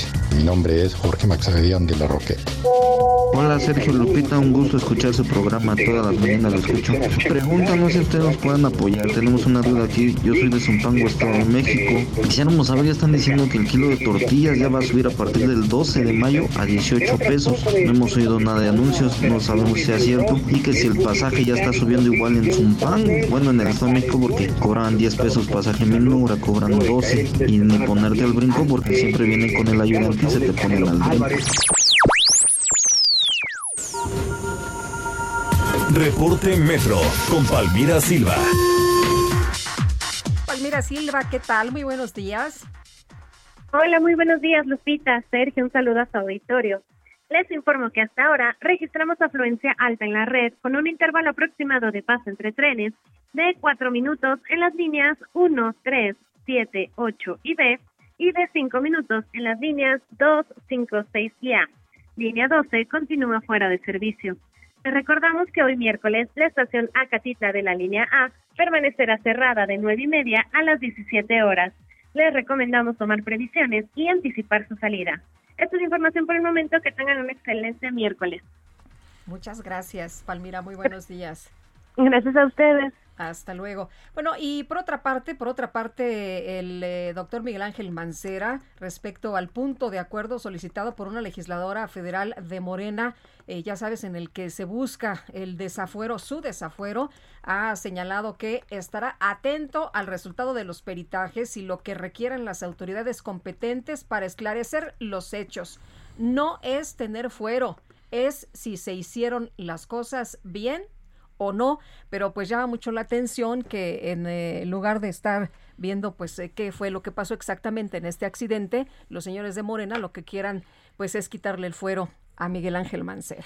Ah, bueno, pues porque siempre buscan a sus villanos favoritos y puede ser Claudio X González, como señala en su Twitter de esta mañana Félix Salgado Macedonio, o Miguel Ángel Mancera, también es otro de los villanos favoritos. Bueno, eh, la que no quiere debatir es Evelyn Salgado Pineda, la torita, por si no sabías quién era. Eh, o la hija de Félix, ¿no? O la hija de Félix, efectivamente, la, la, la, que no se llama Juanita. Ella dice que no va a asistir al debate del próximo 19 de mayo, el que está convocando el Instituto Electoral de Participación Ciudadana de Guerrero. Y dice que, pues, que no quiere debatir no por falta de capacidad, sino dice yo no rehuyo, yo me siento muy preparado, pero simplemente el debate será con el pueblo. Sigo trabajando, fueron muy pocos días de campaña. Lo que tenemos para todos los que van a asistir al debate, mi respeto, pero no es por falta de ningún tipo de capacidad y de experiencia, y más bien es porque vamos a estar trabajando. Ya sabemos que los debates siempre los buscan los que están en, en los en los del segundo para abajo en los lugares de una contienda. Usualmente el que va en primer lugar no le gusta debatir porque corre riesgos y puede perder su ventaja. Bueno pues no va a debatir. Ella dice que pues tiene actividades de campaña no que va a andar en su en sus actividades de campaña como un día cualquiera bueno, y por otra parte, en Puebla, Saúl Huerta Corona saldrá en las boletas electorales como candidato de Morena a la reelección, sí, reelección del Distrito 11. Eh, ¿Quién es este señor? Por si no se acuerda, pues está denunciado por abusar de un joven de 15 años. Bueno, no de uno, sino de varios. Hay de algunas denuncias, de hecho, presentadas ante las autoridades. Pero Claudia Espinosa nos tiene toda la información. Eh, Claudia, tiene que salir porque ya estaban impresas las boletas y ya no se puede hacer nada o por qué? Cuéntanos, buenos días. Así es, los saludo con gusto desde Puebla a todos ustedes y a los amigos del Heraldo Media Group. Pues es que, de acuerdo con el titular de la Junta Local del INE, Marcos Rodríguez del Castillo, ya no dio tiempo de cambiar los datos del nuevo candidato para el Distrito 11 a la Diputación Federal aquí, eh, con sede de la capital poblana. El 16 de abril fue cuando se mandaron a imprimir las boletas, de acuerdo con el calendario electoral avalado para esta región. Y bueno, pues hay que recordar que Saúl Huerta eh, decidió renunciar por escrito el primero de mayo a la candidatura por Morena por toda esta denuncia que tiene en su contra por presunto abuso sexual contra un menor de 15 años. Extraoficialmente menciona el de titular de la Junta Local que ya se ha registrado un nuevo candidato para este distrito por Morena. Sin embargo, esta información todavía no se confirma porque se debe hacer un análisis en el Consejo General. Sin embargo, bueno, pues ya en las elecciones del 6 de junio, por estos tiempos electorales, pues tendrán que salir en la boleta independientemente del nuevo candidato o candidata a este distrito, Saúl Huerta. Es la información que se ha generado desde Puebla. Muy bien, Claudia, gracias.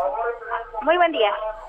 Este 10 de mayo, la secretaria de Gobernación Olga Sánchez Cordero, el subsecretario de Derechos Humanos Alejandro Encinas y la titular de la Comisión Nacional de Búsqueda Carla Quintana escucharon la situación de las madres de desaparecidos que solicitaban una audiencia con el presidente Andrés Manuel López Obrador.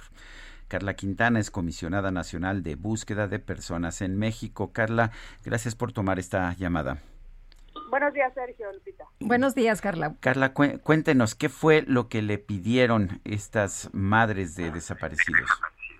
Bueno, la, la demanda principal el día, eh, el día del 10 de mayo era hablar con el presidente de la República para presentarle un escrito, Sergio Lupita, en el que ellos, eh, en el que ellas le estaban solicitando que vete la ley de la ley orgánica de la Fiscalía General de la República. Como ustedes recordarán, eh, por varios meses tuvimos una discusión eh, dentro del Poder Legislativo, tanto en la Cámara de Senadores como en la de Diputados, eh, pues para evitar que se emitiera esta ley orgánica de la Fiscalía General de la República, porque se consideraba desde las familias de personas desaparecidas y desde la Comisión Nacional de Búsqueda de la Secretaría de Gobernación que eh, pues era un retroceso en, el reconocimiento del derecho de las víctimas en, varios sentidos, no solo en relación con la búsqueda, que era lo que desde la Comisión Nacional de Búsqueda pues eh, señalábamos con, más precisión, pero también nos preocupa y nos preocupaba y nos sigue preocupando que eh, pues es una ley que regresa a una fiscalía lineal autoritaria, oscura, sin rendición de cuentas.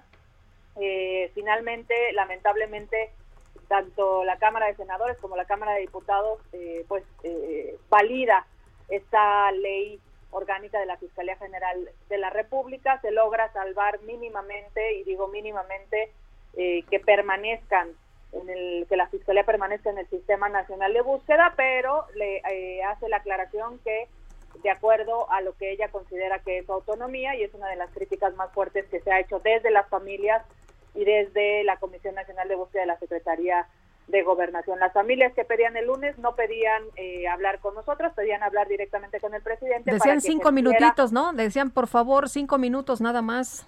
Es correcto, es correcto. La secretaria de Gobernación eh, eh, pues salió a recibirlos junto con el subsecretario, yo iba acompañándoles también y lo que nos dijeron ahí está, digamos, es público, es, eh, pues nosotros sabemos que, que, pues hemos peleado esto juntos de la ley, lo que queremos es pedirle al presidente directamente que ejerza su facultad de veto eh, para, para esta ley, ¿no? Antes incluso que, que empiece su vigencia. Eso fue lo que sucedió el lunes, ahí estuvimos eh, esperándole, también se eh, reiteraron su solicitud de que se haga formal la visita de la, del Comité de Desaparecidos de Naciones Unidas para este año. Eso eh, se reiteró desde la secretaria y el subsecretario que iba a ser eh, para noviembre tal como se había como se ha, como se ha informado.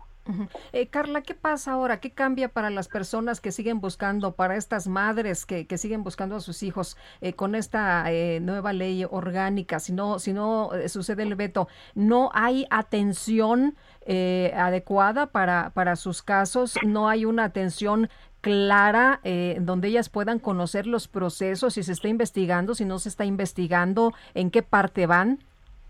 Pues mira, Lupita, yo creo que eh, eh, respondería en dos vías. Uno, nos afecta a todas las personas que estamos en, este país, porque todos podemos estar pues sujetos a, la, ley orgánica de la Fiscalía General y es una, es una, insisto, es una ley que regresa al sistema de justicia a más de 30, 40 años.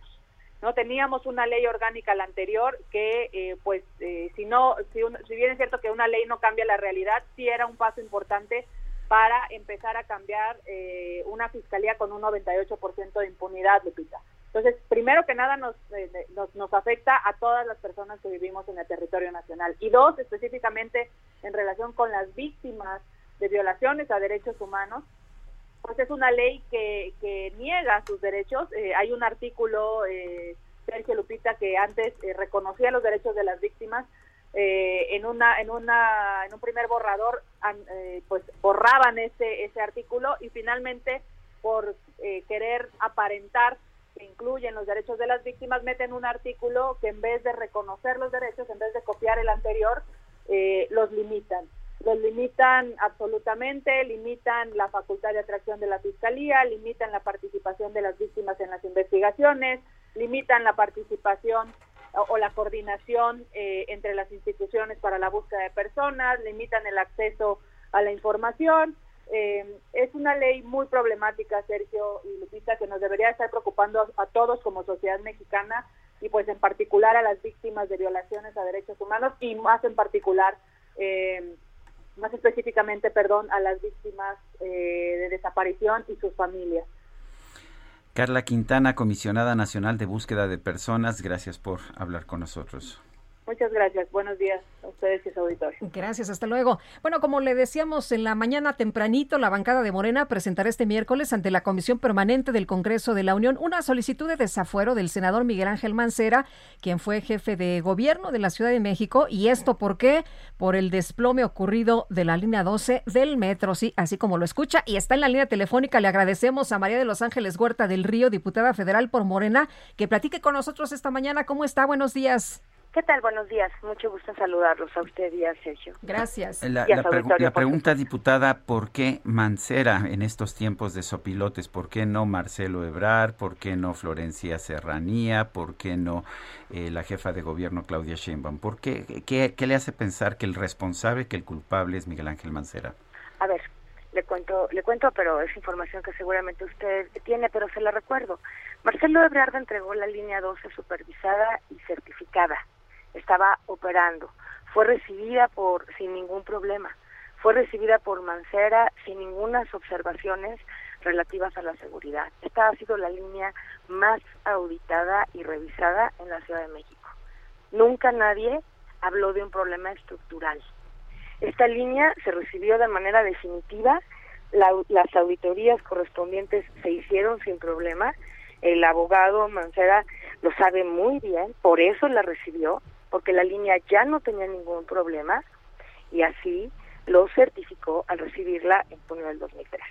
Entonces, en, en el tiempo de los sopilotes, efectivamente, lo que lamentablemente había pasado en las semanas anteriores es que los sopilotes se dedicaron a hablar exclusivamente de eh, el hoy canciller eh, Marcelo Ebrard y de Claudia Sheinbaum, omitiendo por completo los seis años de gobierno y las dos veces en las que el abogado, hoy senador Mancera, detuvo esa línea, la primera vez por 20 meses y la segunda por tres, para, según su propia información, darle mantenimiento.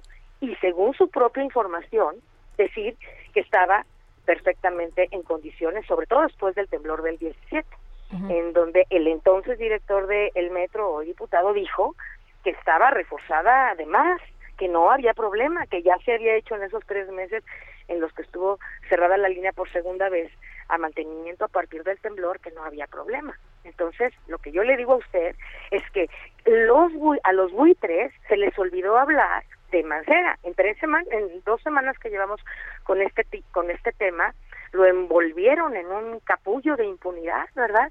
Ni los medios. Pero, pero ¿quiénes lo envolvieron? Porque ahí están las autoridades, ¿no? Si hay pues alguna responsabilidad, seguramente que tendrá que, realizarse. Pero aquí, María de los Ángeles. La eh, auditoría se está haciendo por parte de Claudia, por parte de la procuradora. Ayer lo declaró, ¿no? Y todo ese proceso para, para ver qué pasó se está realizando. Sí. Pero en los medios lo que se hizo, y por supuesto la oposición así lo hizo sistemáticamente, como lo dice Sergio, los buitres que hablaron de ello hasta se fueron a parar ahí y a decir y bueno, todo lo que ustedes ya saben y pasaron en sus noticiarios. Y nosotros por decencia política, bueno, por lo menos Marcelo Ebrard, nosotros en la fracción de, de Morena, por supuesto la, la, la ¿no? ahora gobernadora, nadie, nadie habló y salió más que decir que se harían las investigaciones pertinentes. Pero una cosa es hacer eso y otra cosa es aceptar que los buitres hoy ¿verdad? Quieran comer carroña donde no está la carroña. A ver, María No de Los la- Ángeles. ahí no está la eh, carroña, la carroña está en lo- seis lo usted, nos acaba de decir que se suspendió el servicio eh, eh, con Mancera en varias 20 ocasiones. meses, 20 meses. 20 meses. Sí, Eh, En ningún momento hubo alguna situación como la que vimos hace apenas unos días, el 3 de, de mayo, donde pues ocurre incluso esta tragedia en la que mueren 26 personas. Está gobernando ya otra administración. Eh, ¿No le corresponde a esta administración eh, eh, la responsabilidad de, de estos hechos? Bueno, eso lo va a decir nuestra querida procuradora, ¿va? La procuradora y todas las autoridades que se están haciendo lo van a lo van a decir, pero lo que queremos saber es qué pasó entre una obra certificada como segura, certificada como segura, al ser entregada a la- a- al, al gobierno de Mancera, al gobierno de seis años de Mancera, y las dos intervenciones que Mancera realizó a las obras de la línea 12. ¿Y Eso qué es tiene que, ver queremos- esto con el fuero? eso es lo que queremos saber. Bueno, porque nosotros pensamos que para que pueda fluir adecuadamente la investigación, necesitaríamos, y sería prudente y sería muy bueno, ¿verdad? Dado que vamos ya, a, se está iniciando y a lo mejor hasta algún proceso, este, alguna denuncia, pues que Mancera, porque si fue negligencia en su, eh, o, o hay presunta posible imputación de negligencia en sus seis años de gobierno y las dos veces en que él dijo que le había dado mantenimiento y probablemente se lo dio, pero pues mire lo que pasó, ¿verdad? Pues se necesita saber qué tipo de mantenimiento le dio, cuánto se gastaron, qué pasó, alguna de las personas que fueron responsables del mantenimiento post temblor este está parece que está eh, fugado en algún lado, ¿verdad? En fin, o sea, ¿qué qué pasó? Cuánto se invirtió, cómo se invirtió, cuáles son los diagnósticos, por qué salieron después de 20 meses a decir que no había pasado nada, por qué después del temblor y tres meses de, reparación dijeron que estaba sobrada la reparación y mire lo que pasó. Entonces, esos seis años de funcionamiento de la línea 12, que en realidad fueron tres, puesto que estuvo parada eh, casi casi tres, 20 meses más eh, otro pico de, de, de, de septiembre del 17 de, ese- de- de- perdón del temblor del 17 a, a enero esos tiempos que estuvo disque en mantenimiento que estuvo observada y que además se certificó que estaba bien pues yo creo que Mancera verdad y el propio exdirector del metro hoy diputado también eh, eh, el otro eh, señor Jorge pues también nos pueden Jorge Gaviño. explicar sí, Jorge Gaviño, nos pueden explicar, ¿verdad?, qué pasó y lo mejor es que lo hagan sin fuero para que no haya ningún problema. Esa es nuestra opinión. ¿Es una Porque, mire, venganza cosa- política, diputada? no, nosotros hemos estado guardando un decente y prudente silencio, más que diciendo que se va a hacer investigación, más que diciendo que estamos en los procesos. El propio eh, canciller Marcelo al otro día dijo, estoy eh, con toda la disposición de dar la información necesaria y pertinente. Nosotros nos hemos comportado a la altura de esta grave situación terrible para las víctimas, ¿no? No no hemos hecho nada, pero la oposición sistemáticamente con sus propios medios de comunicación hablaron nada más de dos personas. Ah, es que Marcelo, ah, es que Claudia, ah, es que qué van a hacer y nadie, pero ni, ni con el pétalo de un comentario tocaron a el señor Mancera que fue quien estuvo gobernando la Ciudad de México seis años. Y como eso no es decente y como eso no se debe hacer, y por supuesto nosotros creemos que en la negligencia es muy probablemente... Pero entonces para ustedes ya hay un culpable, ocurrida. ¿No? Para Pues ustedes Ya- no. ya decidieron Ah, hay un, hay un respons- no, no decidimos, señor Sarmiento. Guadalupe, yo le escribo a ustedes, de veras que seamos muy serios en esto, porque nosotros no estamos decidiendo nada, eso lo decide la justicia. Nosotros no somos Suprema Corte, ni ustedes ni yo.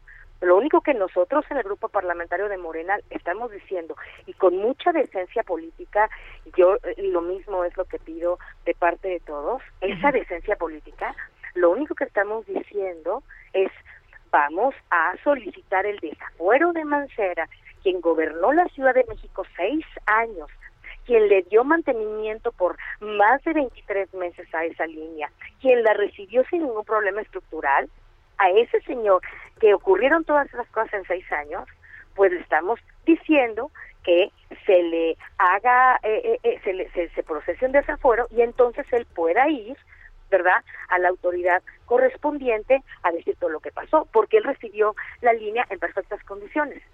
Él lo dijo, él así lo certificó, la línea no tenía problema. O sea, Marcelo Ebrard Casadón, eh, nuestro canciller no tiene nada que ver en eso porque le entregó y le entregó bien, ¿verdad? ¿A, él sí le cree? Entonces, bueno, están las certificaciones de empresas extranjeras, locales, nacionales. O sea, Marcelo la sí le cree, pero a, el a- instituto, no, no es un tema, pero déjame decirle, Lupita, con todo respeto, o sea, déjame decirle esto, no es un tema de fe, no es un tema de creerle, es un tema de lo que dicen los documentos.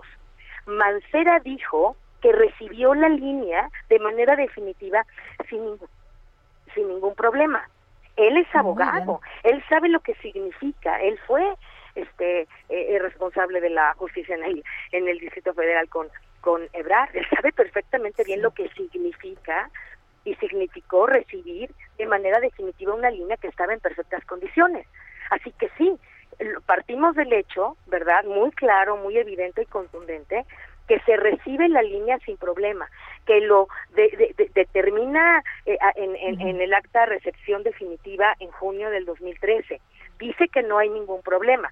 O sea, hasta este momento todo está bien, ¿verdad? Hasta junio de 2013 recibo la línea, no hay problema, estuvo supervisada, estuvo auditada, tuvo 15 auditorías, to- todo. ¿no? Empresas extranjeras, empresas este, eh, aquí nacionales, la, eh, el Instituto Politécnico Nacional, la UNAM, o sea, te entrego con toda esta certificación, con toda esta seguridad, aquí lo tienes.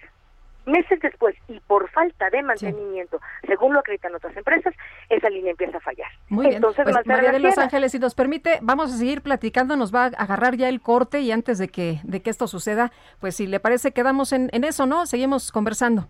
Conversemos porque, mira, el punto de acuerdo, y con esto me despido rápido, el punto de acuerdo que hoy vamos a presentar el grupo parlamentario a través de mi en la eh, sesión permanente es muy importante porque nos va a ayudar a tener todavía mucho más claridad sobre este tema Me y poderle a bien. las víctimas dar el resultado que ellas deben estar Estamos atentos, a las familias entonces. de las víctimas. Que le Gracias. vaya muy bien, ¿eh? Hasta luego. Son las 8.54. Regresamos.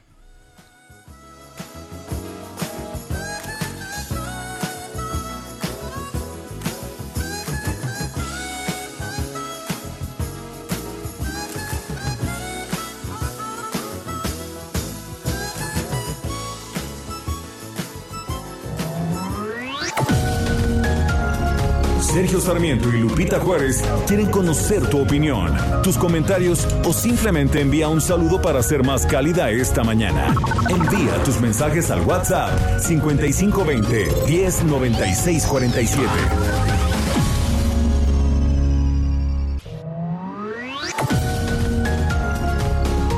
Continuamos con Sergio Sarmiento y Lupita Juárez por El Heraldo Radio.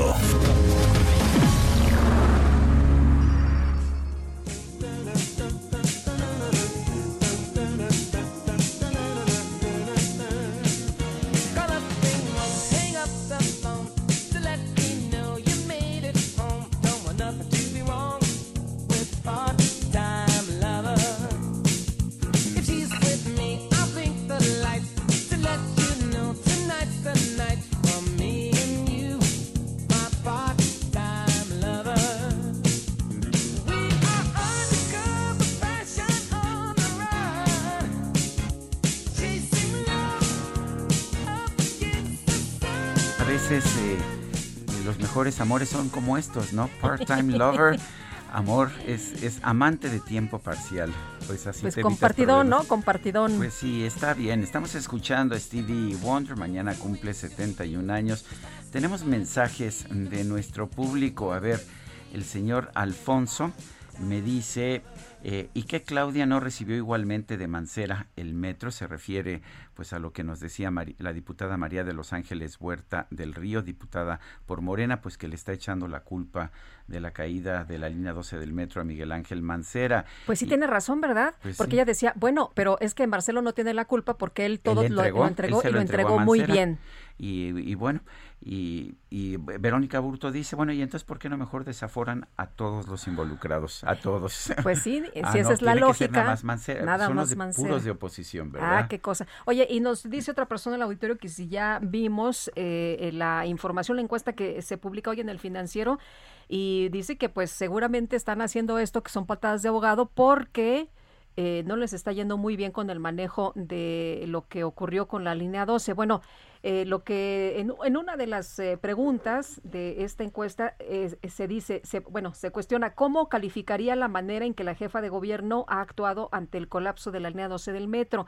El 29% dice muy bien, bien, el 2% no sabe, el 22% dice ni bien ni mal y el 47% dice mal o muy mal.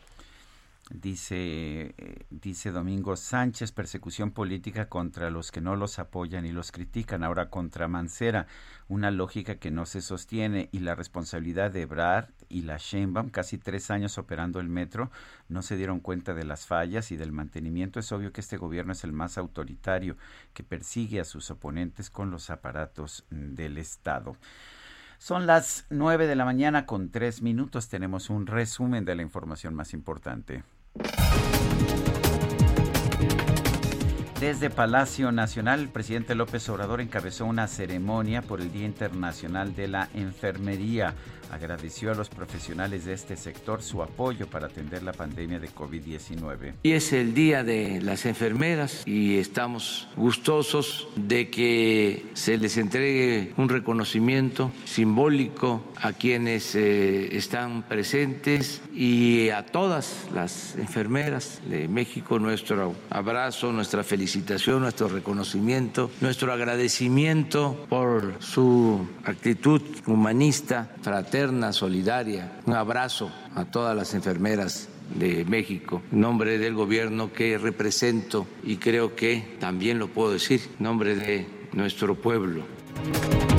Por su parte, la doctora Olga Sánchez Cordero, secretaria de Gobernación, señaló que la dependencia a su cargo ha intervenido para resolver seis conflictos mineros en diferentes estados del país. La Secretaría de Gobernación, en coordinación con otras secretarías de Estado, concretamente con la Secretaría del Trabajo y la Secretaría de Economía, y también con los gobiernos locales, ha servido como facilitador del diálogo para la atención de seis conflictos mineros en los estados de Sinaloa, Baja California, Guerrero, Zacatecas y Querétaro. Con esta intervención se han escuchado las voces de los interesados y se ha logrado generar acuerdos consensuados en beneficio de todas las partes interesadas. La ciudad de Nueva York puso en marcha un nuevo programa para invitar a los turistas a aplicarse la vacuna contra el COVID-19, luego de que a nivel local se alcanzó la cifra de 7 millones de personas inmunizadas.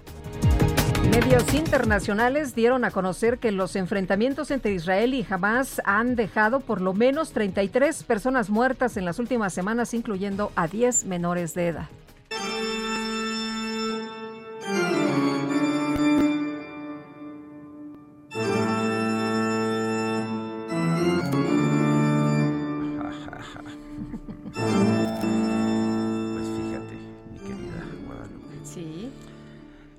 Las autoridades sanitarias de Rumania establecieron un nuevo centro de vacunación contra el COVID-19.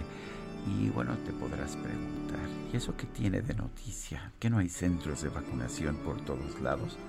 Pues bueno, este centro de vacunación está en el castillo de Vlad Tepes, en Transilvania. Sí, esta construcción del siglo XIV que perteneció a Vlad el Empalador, quien habría inspirado al escritor irlandés Bram Stoker para crear su famoso personaje del conde Drácula.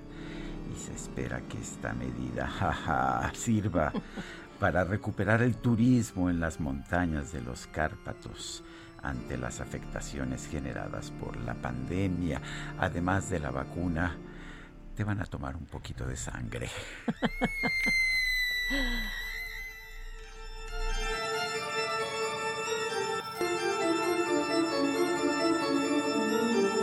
Thank you.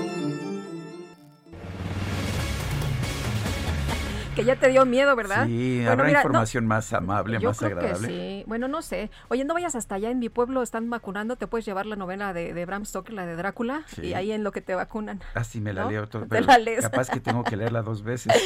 Ay, ay, ay. Oye, no, pues noticias así como que tú digas mucho mejores, se me hace que no hay, pero vámonos con Agustín Basabe, nuestro analista político, y parece que todo es de terror, ¿no? Parece que sí. A ver, Agustín, ¿qué nos tienes esta mañana? Hola, buen día, Sergio Lupita. Eh, bueno, después de lo de Transilvania, ya no sé si sea más tétrico lo que voy a decir. Em, pero dicen que el presidente López Obrador está metiendo las manos en el proceso electoral. Oye, no dicen, él dijo. bueno, yo digo, yo digo que Nuevo Mísimo León, dijo ayer en persona en eh, cadena nacional, en su mañanera. así es, pero yo digo que Nuevo León está metiendo las manos y los pies. Eh, y, y me explico. Las manos porque, bueno, pues es eh, ya abierta su intervención, está pidiendo que prácticamente que saquen de la contienda a los dos candidatos que van arriba de su candidata, al de la coalición del PRI y al de Movimiento Ciudadano. Pero lo curioso es que nunca los habían investigado, no habían pedido eh, ni el presidente ni la fiscalía investigarlos. Y durante el tiempo en que la candidata de Morena estuvo arriba en las encuestas, pues nadie dijo nada, la fiscalía estuvo muy callada, el presidente estuvo muy callado, porque las encuestas daban como favorita y por bastante eh, margen a su candidata. Pero en el momento en que la rebasaron y quedó en tercer lugar, entonces empezó a pedir que a los dos punteros, al que va en primero, que es el de Movimiento Ciudadano, y al que va en segundo, que es el del PRI, los investigaran eh, y eh, pues prácticamente lo saquen de la contienda, que es exactamente lo contrario a lo que él dijo en el caso de su candidato en Guerrero. Ustedes recordarán que cuando se pidió que no fuera candidato eh, Salgado Macedonio en Guerrero, porque lo señalaban, lo acusaban de eh, violencia sexual, incluso de violación, él dijo, bueno, es que primero no se ha probado nada y segundo, pues que el pueblo decida por qué le quitan al pueblo la posibilidad de decidir, por qué quieren quitarlo de la boleta. Eso no se vale. El pueblo tiene que decidir. Bueno, pues es lo que está haciendo él en Nuevo León. Lo que quiere es sacar de la boleta a quienes le estorban a la candidata, porque además ya va en tercer lugar. Y en el momento en que caiga el cuarto, va a pedir también que se investigue seguramente al candidato del PAN, que va en tercero, es decir, que va en cuarto y que iría en tercero. Todos los que la rebasen serán investigados por lo visto. Y la idea es que quede una boleta, porque uno no puede colegir otra cosa, que quede una boleta con solo el nombre de la candidata de Morena para candidata gobernadora de Nuevo León. Ahora, ¿por qué digo que mete los pies? Pues porque primero ignora o olvida el presidente eh, la tradición anticentralista de Nuevo León. Que los nuevo leoneses cuando sentimos que el centro nos quiere imponer algo a la mala, eh, pues nos rebelamos, no nos gusta. Entonces yo creo que le está haciendo un flaco favor a su candidata con estas acciones, porque está haciendo que despierte ese sentimiento de Nuevo León en contra de las imposiciones del centro. Y segundo, porque pues ¿quién le dijo que, que la candidata de Morena, si llega a ser gobernadora, eh, le va a hacer caso, lo va a obedecer constantemente o va a ser su aliada incondicional en cualquier circunstancia? Eh, no es Claudia Sheinbaum, que ha mostrado una gran lealtad durante muchísimos años al presidente. No, es una mujer que estaba en el PRI, se salió del PRI, estuvo hablando en pláticas con el PAN para ver si era candidata del PAN y luego se fue con Morena. No lo conoces, no son amigos, no son cercanos, ideológicamente no son afines. ¿De dónde saca el presidente que ella va a ser incondicional de él? Y lo que queda muy claro, con esto termino, es que todas las elecciones eh, estatales, las elecciones a gobernadores, pues le importan al presidente menos que la elección para la Cámara de Diputados, pero la de Nuevo León no. La de Nuevo León le importa muchísimo. Por lo visto tiene ahí un gran interés, pero excesivo para sus estándares, en que gane su candidato y gane su partido. Yo no sé si está jugando vencidas con los empresarios de Nuevo León, si quiere demostrarles que él va a controlar el Estado empresarial por antonomasia en México, eh, o si de alguna manera saqué una revisión de aquel video cuando anunció la cancelación del aeropuerto, donde puso atrás de él un libro que decía ¿Quién manda aquí? De- Me da la de- impresión de que de- por ahí va. El del ¿Perdón? expresidente del gobierno español, Felipe González, exacto, el libro, sí. ex- Oye, Agustín, eh, una pregunta por puritita curiosidad. ¿Tú votas en la Ciudad de México o en Nuevo León? No, no voto en Monterrey, yo ya estoy viviendo en Monterrey y voto voto acá en, en mi tierra. ¿Y ya, sabes por quién vas a votar o el voto es secreto? Mira, por, por- en el caso de la alcaldía de, de Monterrey, no tengo la menor duda, por Luis Donaldo Colosio, hijo, el hijo de mi gran amigo, claro, Claro. que sí. Sí, ahí no tengo ninguna duda. ¿Y a, y a nivel eh, estatal te irías también por, mo- eh, por Movimiento Ciudadano? Sí, para como están las cosas, yo creo que sí. Eh, me parece que lo que están haciendo es tratar de desplazar a la mala a el candidato que va arriba en las encuestas, todas las encuestas ya, eh, y que lo quiere sacar de la boleta el presidente, porque no quiere que gane eh, nadie que no sea Morena. Eso me parece una arbitrariedad. Y como él dijo, como él dijo en el caso de Guerrero y de Michoacán, pues no que el pueblo decide, que decide el pueblo, ¿por qué le quitan la posibilidad al pueblo de elegir? Al pueblo de Nuevo León le quitan la posibilidad de elegir a sus candidatos y le dicen a cuál tiene que elegir, pues no. Bueno, Muy bien. gracias Agustín Basabe. Gracias a ustedes, les mando un abrazo, saludos a los Hasta luego, muy, muy buenos días, Agustín. Y bueno, consejeros del Instituto Nacional Electoral buscan el impulso de urnas electrónicas, Sergio. Sí, y urnas electrónicas. Aquí en México siempre les hemos tenido miedo, en otros países son normales. Carla Humphrey es consejera electoral del INE. Carla, ¿cómo estás? Buenos días. Hola, buenos días. Un saludo a ustedes dos y al auditorio. Car- Carla, cuéntanos, eh, ¿realmente funcionan las urnas electrónicas? Eh, la verdad es que creo que eh, funcionan. Fui, como saben, consejera también en la Ciudad de México. Ahí desde que yo, yo llegué a ese cargo, 2006, ya había una urna electrónica que era propiedad del instituto. Es muy importante decir esto porque siempre se confunde el tema entre voto electrónico y urna electrónica. Las urnas electrónicas no están conectadas a Internet, no se pueden hackear. Esto en concreto la Ciudad de México en ese entonces tenía autonomía de funcionamiento, es decir, si se iba la luz podía funcionar siete horas seguidas.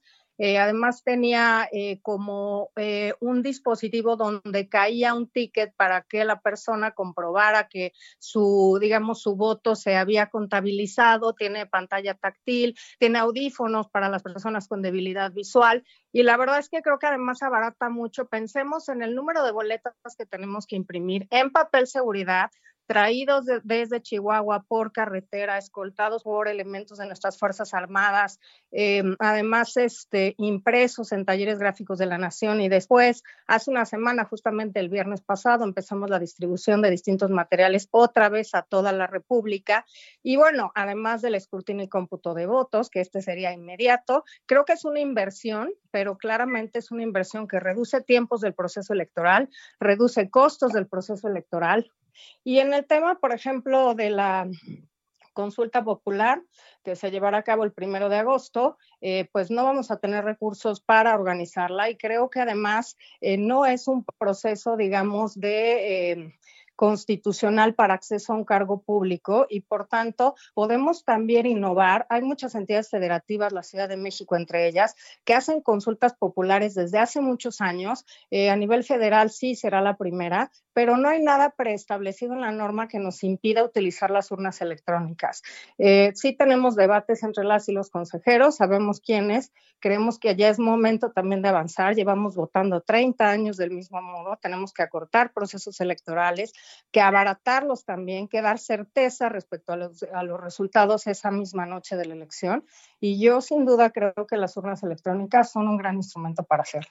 Carla, en este en esta elección se va a hacer uso de las urnas electrónicas en algún eh, plan piloto en alguna parte de la República Mexicana. Sí, justamente, eh, pues hay un diferendo de interpretación entre las y los consejeros. Saben- Habemos quienes pensamos que las podemos utilizar. Obviamente no en todas las, las mesas directivas de casilla. No tenemos en el país ese número de, urnas electrónicas, pero eh, se, utilizan de- se utilizarán de prueba piloto, se utilizaron en, en Coahuila y en Hidalgo 94, y lo que me pareció pues bastante, digamos, poco proactivo de seguir utilizando y ampliando este ejercicio para que la ciudadanía eh, también pues sepa qué son las urnas electrónicas, las conozca, tenga confianza en los resultados, pues es ampliar esta muestra significativamente. Y desafortunadamente para este proceso electoral, el más grande de la historia de nuestro país, porque es la primera vez que habrá elecciones en las 32 entidades federativas, solamente se ampliarán el uso de seis urnas electrónicas, es decir, en Coahuila e Hidalgo usamos 94 y ahora solo autorizaron, por supuesto, vota en contra, solo se autorizaron el uso de 100 urnas en todo el país, que bueno, concretamente estarán en Coahuila y en Jalisco. Pues yo quiero agradecerte, Carla Humphrey, consejera electoral del INE, esta conversación. Al contrario, gracias a ti, Sergio, y gracias, Lupita. Que tengan muy buen día. Igualmente, hasta luego, buenos días. Bueno, y vámonos, vámonos con otras eh, cosas también importantes esta mañana. Nos enlazamos hasta Now Media Channel eh, allá en Houston. Y bueno, pues eh, para escuchar el comentario de Edmundo Treviño. Adelante, Edmundo. Muy buenos días, Sergio, Lupita, auditorio. Les saluda Edmundo Treviño de US Marketer desde la ciudad espacial, Houston, Texas. Y la semana pasada, en nuestro primer segmento, hablábamos de los muy pobres números que tienen las empresas mexicanas en cuanto a exportaciones se refiere y sobre todo cuando tomamos a las micro y pequeñas empresas. Definitivamente eh, no hemos sabido aprovechar los tratados de libre comercio y la cercanía con Estados Unidos. Y, y bueno, les digo que seguido muchas personas que me siguen en redes sociales me preguntan, Edmundo, ¿qué oportunidades ves tú en el mercado? Dinos y nosotros te, ayudamos a buscar, ¿no? ¿Quién, quién fabrica, quién produce y lo pudiéramos vender allá en conjunto en sociedad.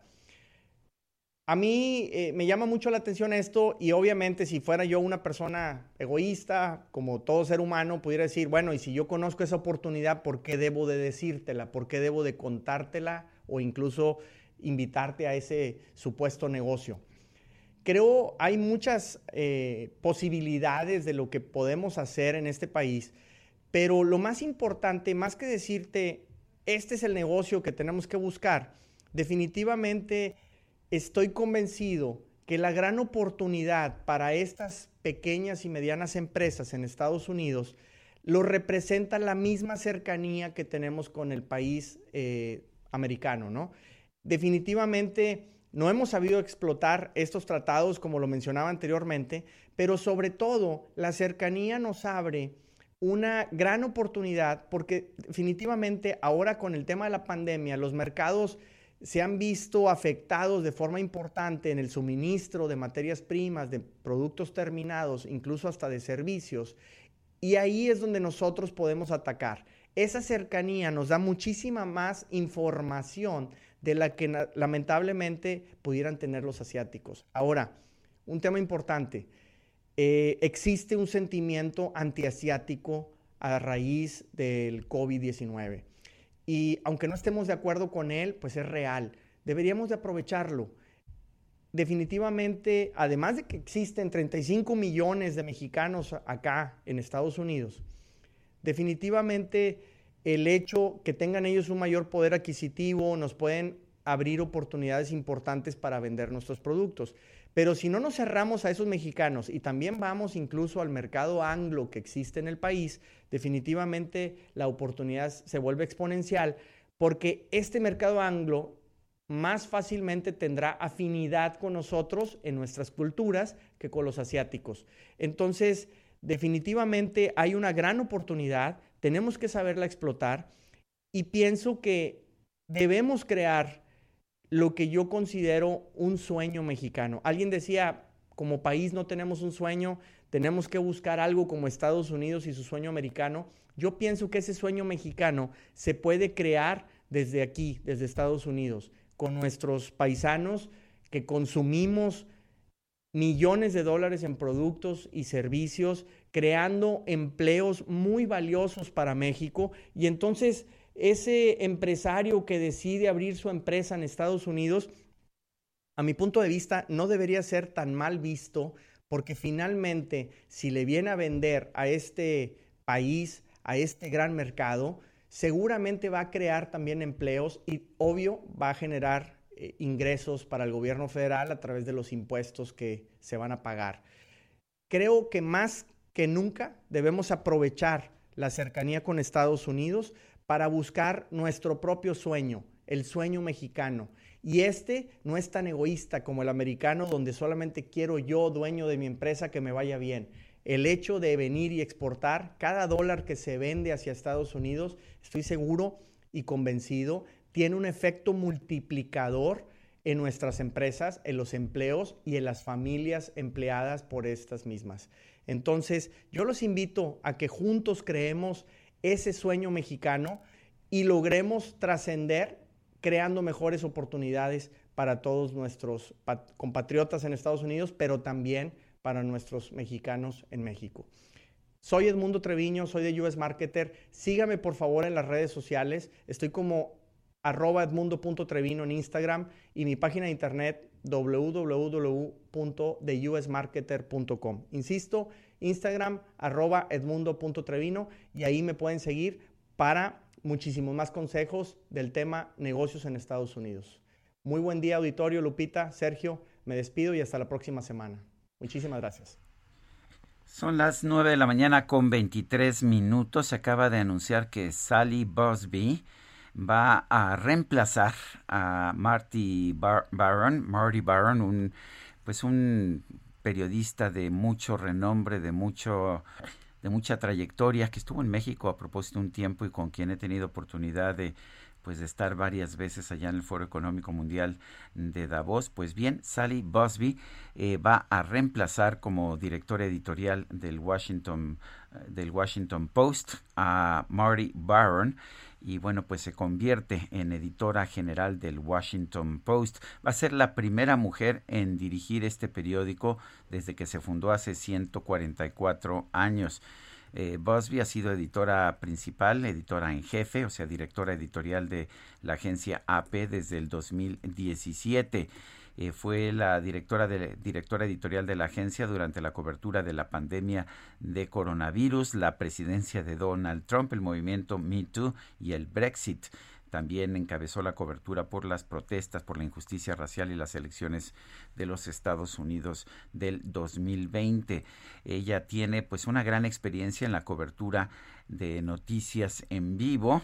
Eh, precisamente por su trabajo en una agencia y bueno pues sus equipos han ganado varios premios Pulitzer principalmente en fotografía y en reportajes internacionales de manera que una mujer Sally uh, Busby reemplaza al entrañable, al muy querido Marty Baron como director editorial del Washington Post. Son las 9.24, regresamos.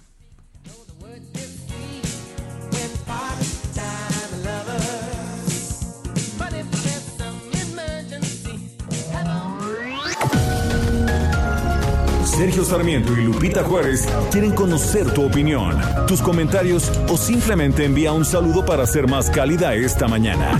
Envía tus mensajes al WhatsApp 5520 109647.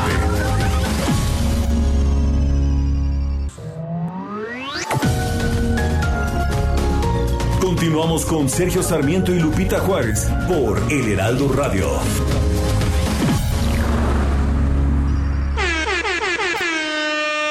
Que comience la fiesta. Ta, ta. La micro deportiva. Cuidado, cuidado. El siguiente espacio viene acompañado de salsa.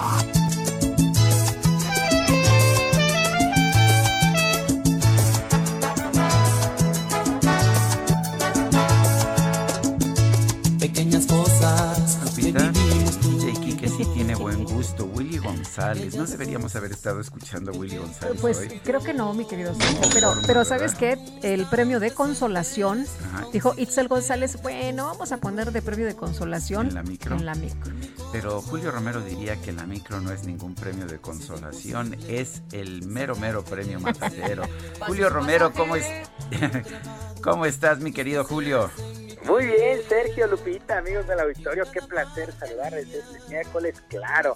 Ya saben que en la micro deportiva somos plurimusicales, podemos pasar por todos lados.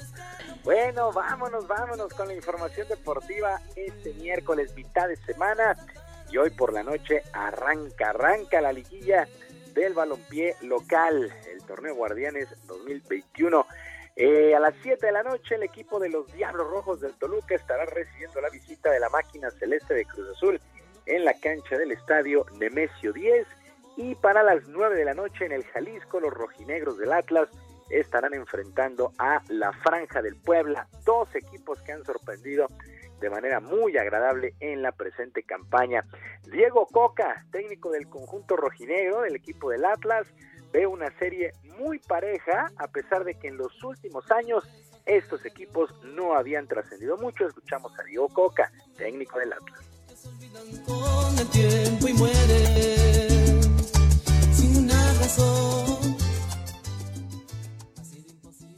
Yo no, si me preguntas a mí, no, a mí no me interesa. Yo estoy convencido de, de que en estas instancias están los mejores y va a ser un partido durísimo, sea quien sea el que venga.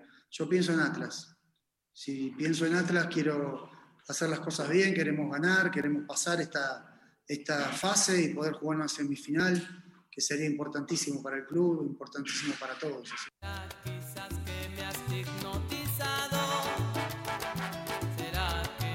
Bueno, Toluca Cruz Azul a las 7, Atlas contra Puebla para las 9. Los dos duelos de liguilla el día de hoy. Mientras tanto, la directiva de los Esmeraldas de León anunció la llegada del argentino Ariel Olán como su nuevo director técnico en sustitución de Ignacio Ambriz. Olán tiene 60 años y viene procedente del Santos de Brasil. Tiene buena historia ya en Argentina y viene pues de dirigir al conjunto del Santos. En España, en España fecha 36, qué oportunidad dejó ir el Barcelona. Lo ganaba 2 por 0 y en los últimos 25 minutos se levante, le arranca empate a tres goles. Eh, pues con este resultado el Barcelona complica ya de manera importante sus aspiraciones para ganar el título y todo lo reconoció en conferencia de prensa su técnico Ronald Koeman.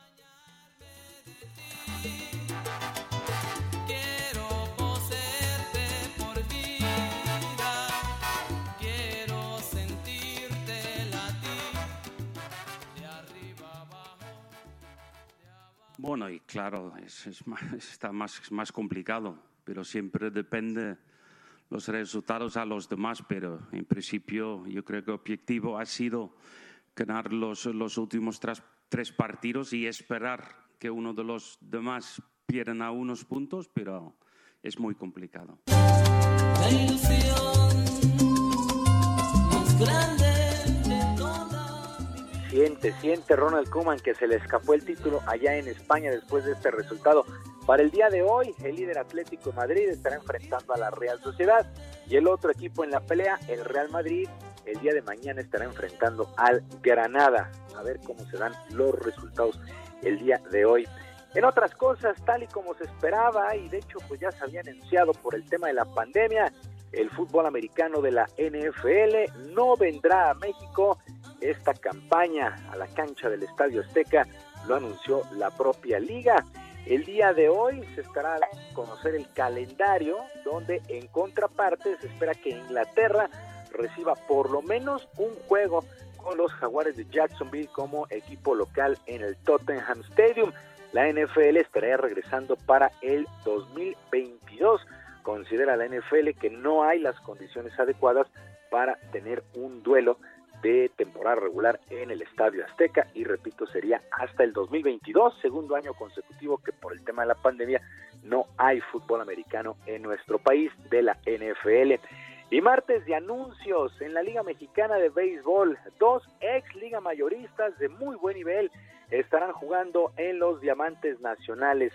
Oliver Pérez, Oliver Pérez, el zurdo de Sinaloa, se incorpora a los Toros de Tijuana después de 19 años allá en los Estados Unidos con distintos equipos, mientras que los Diablos Rojos presentaron al cerrador Roberto Osuna, que llega a nuestro país con 155 salvamentos y pues destacar con los Astros de Houston.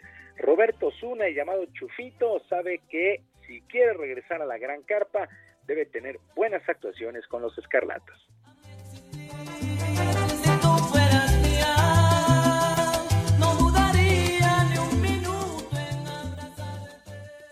Principalmente para mí es estar saludable. Eh, yo estar saludable, puedo hacer muchas cosas.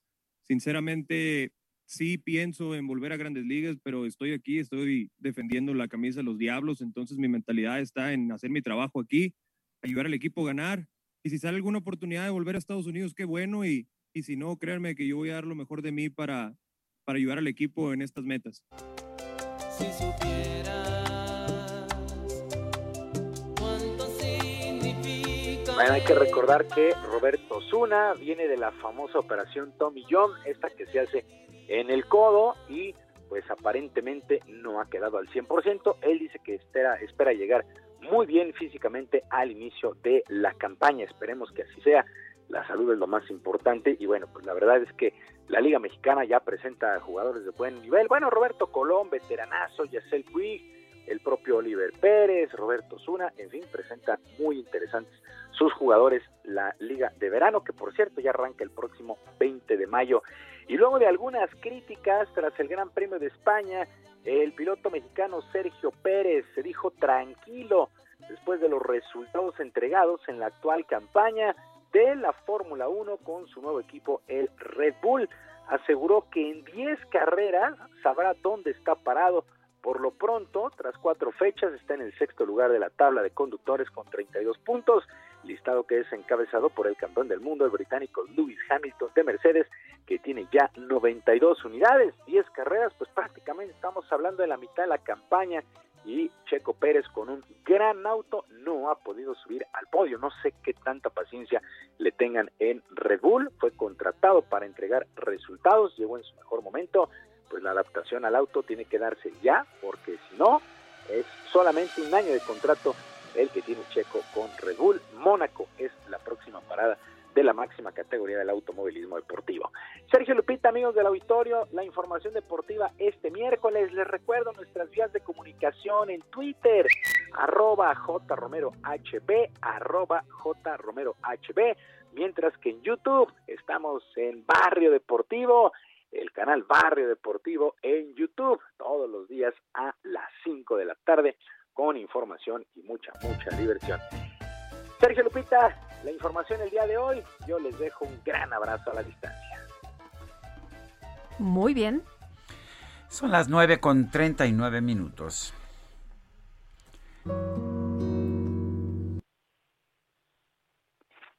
Eso la musiquita, ¿verdad? Por ahí los macorinos parece que iban a tocar. Bueno, pero tenemos en la línea telefónica a Alexandra Gravas, ella es mezzo soprano. Es, eh, parece que se nos cortó la llamada. Eh, vamos a ahí ver. está. No, que sí, ahí está. Sí, ahí está. Ella acaba de grabar un nuevo material en español junto a los Macorinos y queremos darle la bienvenida a este espacio, Alexandra Gravas. Eh, Alexandra, buenos días. Gracias por tomar esta llamada. Buenos días desde Atenas. Hello. Desde Atenas. Buenas tardes allá en Ah, qué Atenas. gusto. Alexandra, cuéntenos de este material discográfico. ¿Qué tiene? ¿Qué podemos escuchar? ¿Y por qué los Macorinos? Los macorinos, porque son, eh, están los, las- los mejores guitarristas. Mm, las canciones estas em, son de, de México, de Brasil, de Cuba. Eh, la inspiración de este disco es Chabela Vargas para mí. Eh, Alexandra, ¿cómo te animaste a, a cantar en español? ¿Por qué te enamoraste de, de la música? Eh, en este caso, pues de diferentes partes del mundo, pero de la mexicana en particular. Ah, um, yo, yo canto um, en, uh, en México um, since um, 2013. So, Desde la 2013. cultura mexicana es, es muy es muy interesante para mí. Es igual eh, como la, como la eh, cultura, eh, cultura eh, de Grecia, la poesía, la música. em, es muy igual. me, me gustó mucho, mucho. Eh, Alexandra, ¿qué, qué, qué piezas, qué canciones has incluido en este material? Ok. Em, las canciones mexicanas en este disco es, eh, son, eh, están la, La Llorona, Un Mundo Raro, Encadenados, Amor Eterno de Juan Gabriel, am, Mi Segundo Amor. En los- un otro, una otra canción es eh, Adiós Felicidad em, de Cuba. Una otra es em, ah, Cucurucu Paloma, of course. Muy bien. Um, en las simples cosas, eh, eh, La noche de mi amor. um, estas canciones son, um, todos es del amor, de la, de la vida. um, son de canciones um, to dream, how you say that in Spanish. Para soñar. yeah. Soñar. So, uh, and you have to excuse my Spanish. I don't really speak very good Spanish. Bueno, dice que le perdonemos su español, que no lo habla bien. Yo creo que lo hablas bastante bien. bien. bastante bien. Mejor que mi griego. Sí, ok. Calimera es buenos días. Así es, Calimera, hasta ahí llego yo, pero bueno. Bueno, yo, Alexandra, yo quiero agradecerte el que nos hayas invitado a escuchar este material discográfico. El disco, ¿cómo se va a llamar? ¿Cómo se llama el disco? Um, the, the disco el, es El amor es vida. El am- Book 3, El amor es vida. Um, to, you can listen to it to, on all the platforms, Spotify, Deezer, um, is espe- especially on on Spotify. Um, and um, um, we have una plataforma, es elamoresvida.com también, Muy bien, con todas entonces- las informaciones de esta producción. elamoresvida.com, ahí está en la plataforma, también en, en las, pla- en todas las plataformas, incluido Spotify, de manera que es cuestión de buscar nada más El amor es vida de Alexandra Gravas. Alexandra, gracias y un fuerte abrazo hasta Atenas.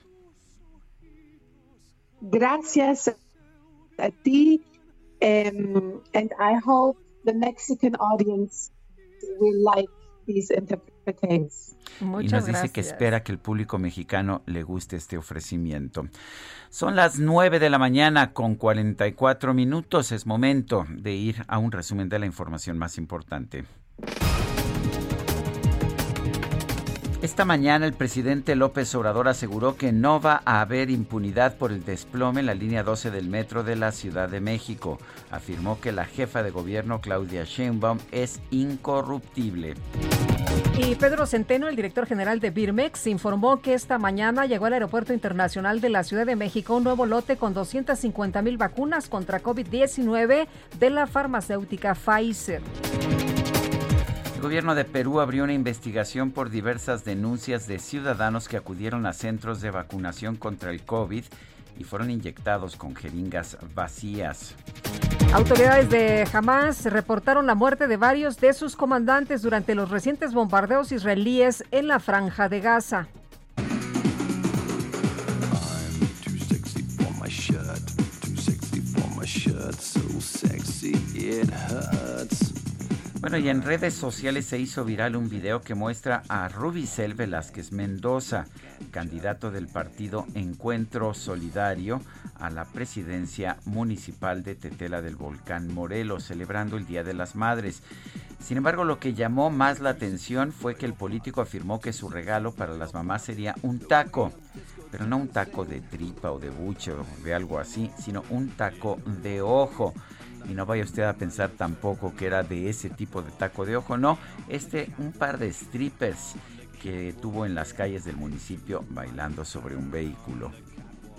Estamos, estamos celebrando el 10 de mayo, el día de la jefecita, el día de nuestra madrecita. A todas las encuentro solidario es el pez, ¿no? El que era muy, Es muy el- religioso, el- ¿verdad? ese muy es el cristiano. es sí. muy cristiano, Ah, el pez. ¿qué Pero más cristiano mira, cuando se, cuando se trata de ganar votos, ya ves que todos bailan, cantan, se encueran y todo lo demás. Pues son unos genios, ¿no? Bueno, pues son las Son las 9 de la mañana con 46 minutos.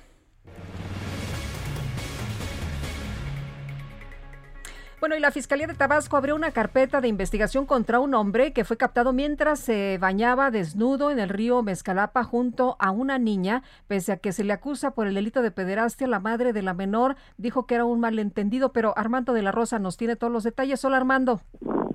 Así es, Sergio Lupita, como ustedes ya lo mencionan, pues bueno, pues este video se volvió viral en las redes sociales aquí en Tabasco el fin de semana, luego de que dos jóvenes acusaran a este hombre de estarse bañando con una eh, niña eh, desnudo en el río Mezcalapa, en una comunidad rural del municipio de Huimanguillo. El video, pues obviamente causó indignación porque, pues bueno, pues la niña se ve que sale, bueno, se escucha que sale del río, ya que la persona que graba el video no capta a la menor, sale la menor del río, acusan a este hombre y de acuerdo a los reportes de la Fiscalía General del Estado, eh, pues ellos dicen que sí tomaron cartas en el asunto, sí les llegó a ellos el video y lo canalizaron a través de la Policía Municipal de Huimanguillo, quienes acudieron a esta comunidad y eh, en un primer momento arrestaron a este hombre que fue captado en el video. Sin embargo, debido a las leyes, o sea, cómo está el tema eh, de justicia, pues tuvieron que liberarlo ya que aparentemente el delito de eh, pederastia o de abuso sexual se persigue por denuncia. Entonces, como la familia de la niña, nadie quiso denunciar eh, que había sido un caso de pederastia o de abuso sexual, tuvieron que eh, liberar a este hombre. Sin embargo, pues bueno, pues las autoridades siguen investigando el caso, aunque no pueden ejercer acción penal debido a que hay una falta de denuncia. Y es que lo que explica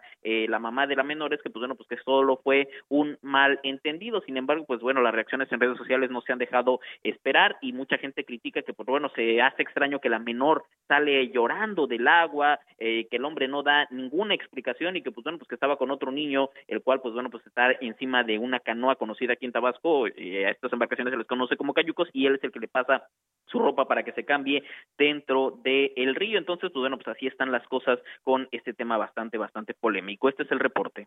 Muchas gracias, Armando. Gracias, seguimos al pendiente con la Hasta información. No, pues si no hay denuncia, ¿cómo eh, Sí, es- es- actúan? se persigue, Pues se sí. persigue por denuncia, efectivamente. Y el director general del organismo de Cuenca de Aguas del Valle de México, Víctor Burgueto Ortiz, informó que el, el almacenamiento actual en el sistema Cutzamala está en 40.7% de capacidad, a pesar de que se han registrado algunas lluvias en las zonas de las presas. Estas lluvias no han sido suficientes para reducir el déficit. Gerardo García, adelante, cuéntanos. Muy buenos días, Sergio Lupita. Como bien lo comentas, el sistema Cutzamala ha sido favorecido con las lluvias registradas en las últimas semanas, eh, donde en conjunto ya sus tres presas han presentado precipitaciones pluviales. El déficit de almacenamiento global hace 15 días era de 23 ciento y ahora se mantiene en 22.9%.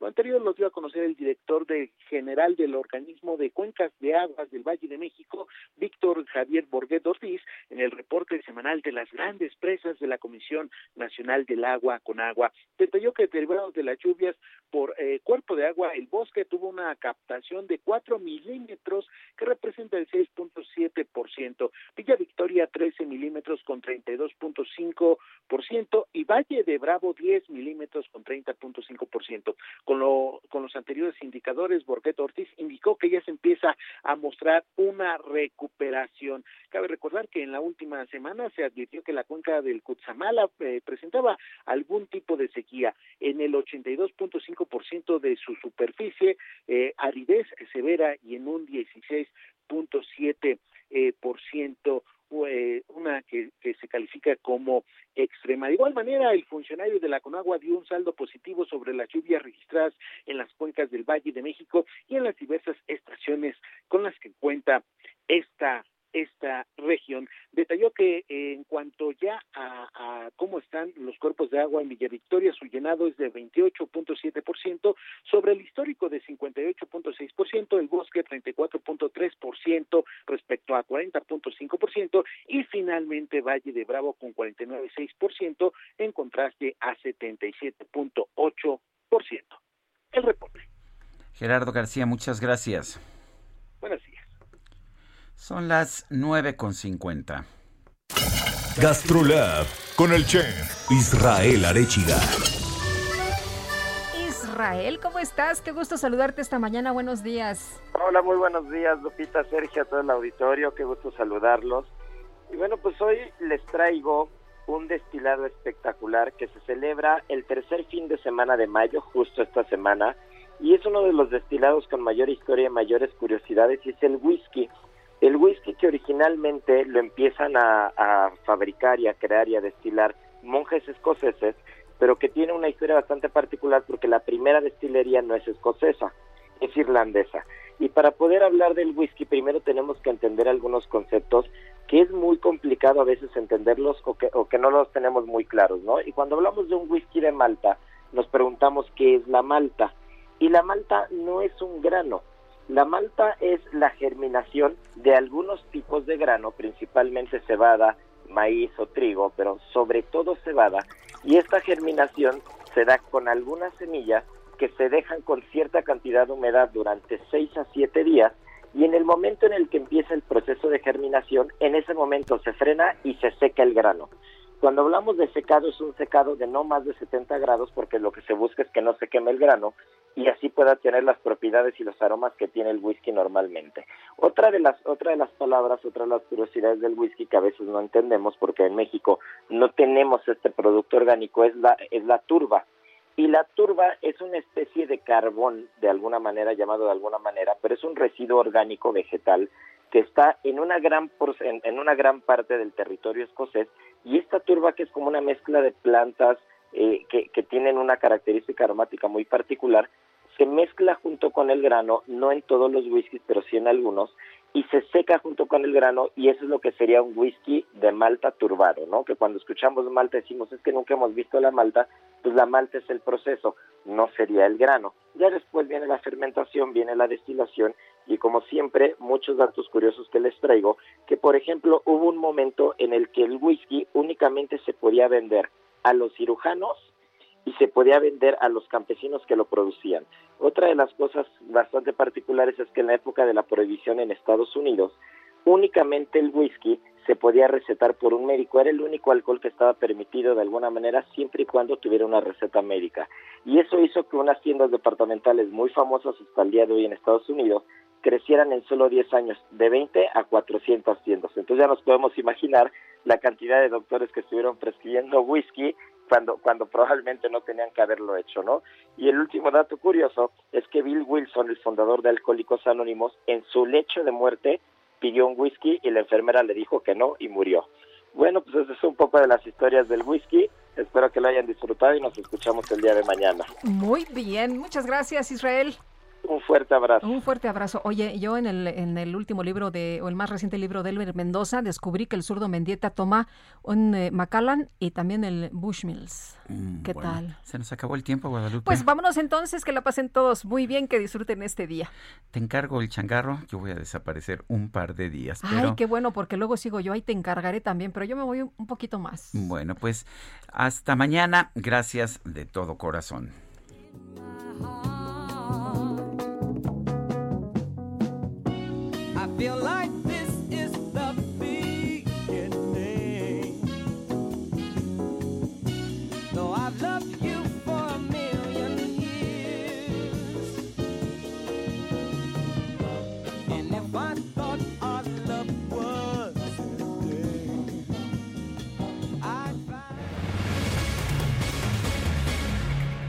Heraldo Media Group presentó Sergio Sarmiento y Lupita Juárez por El Heraldo Radio.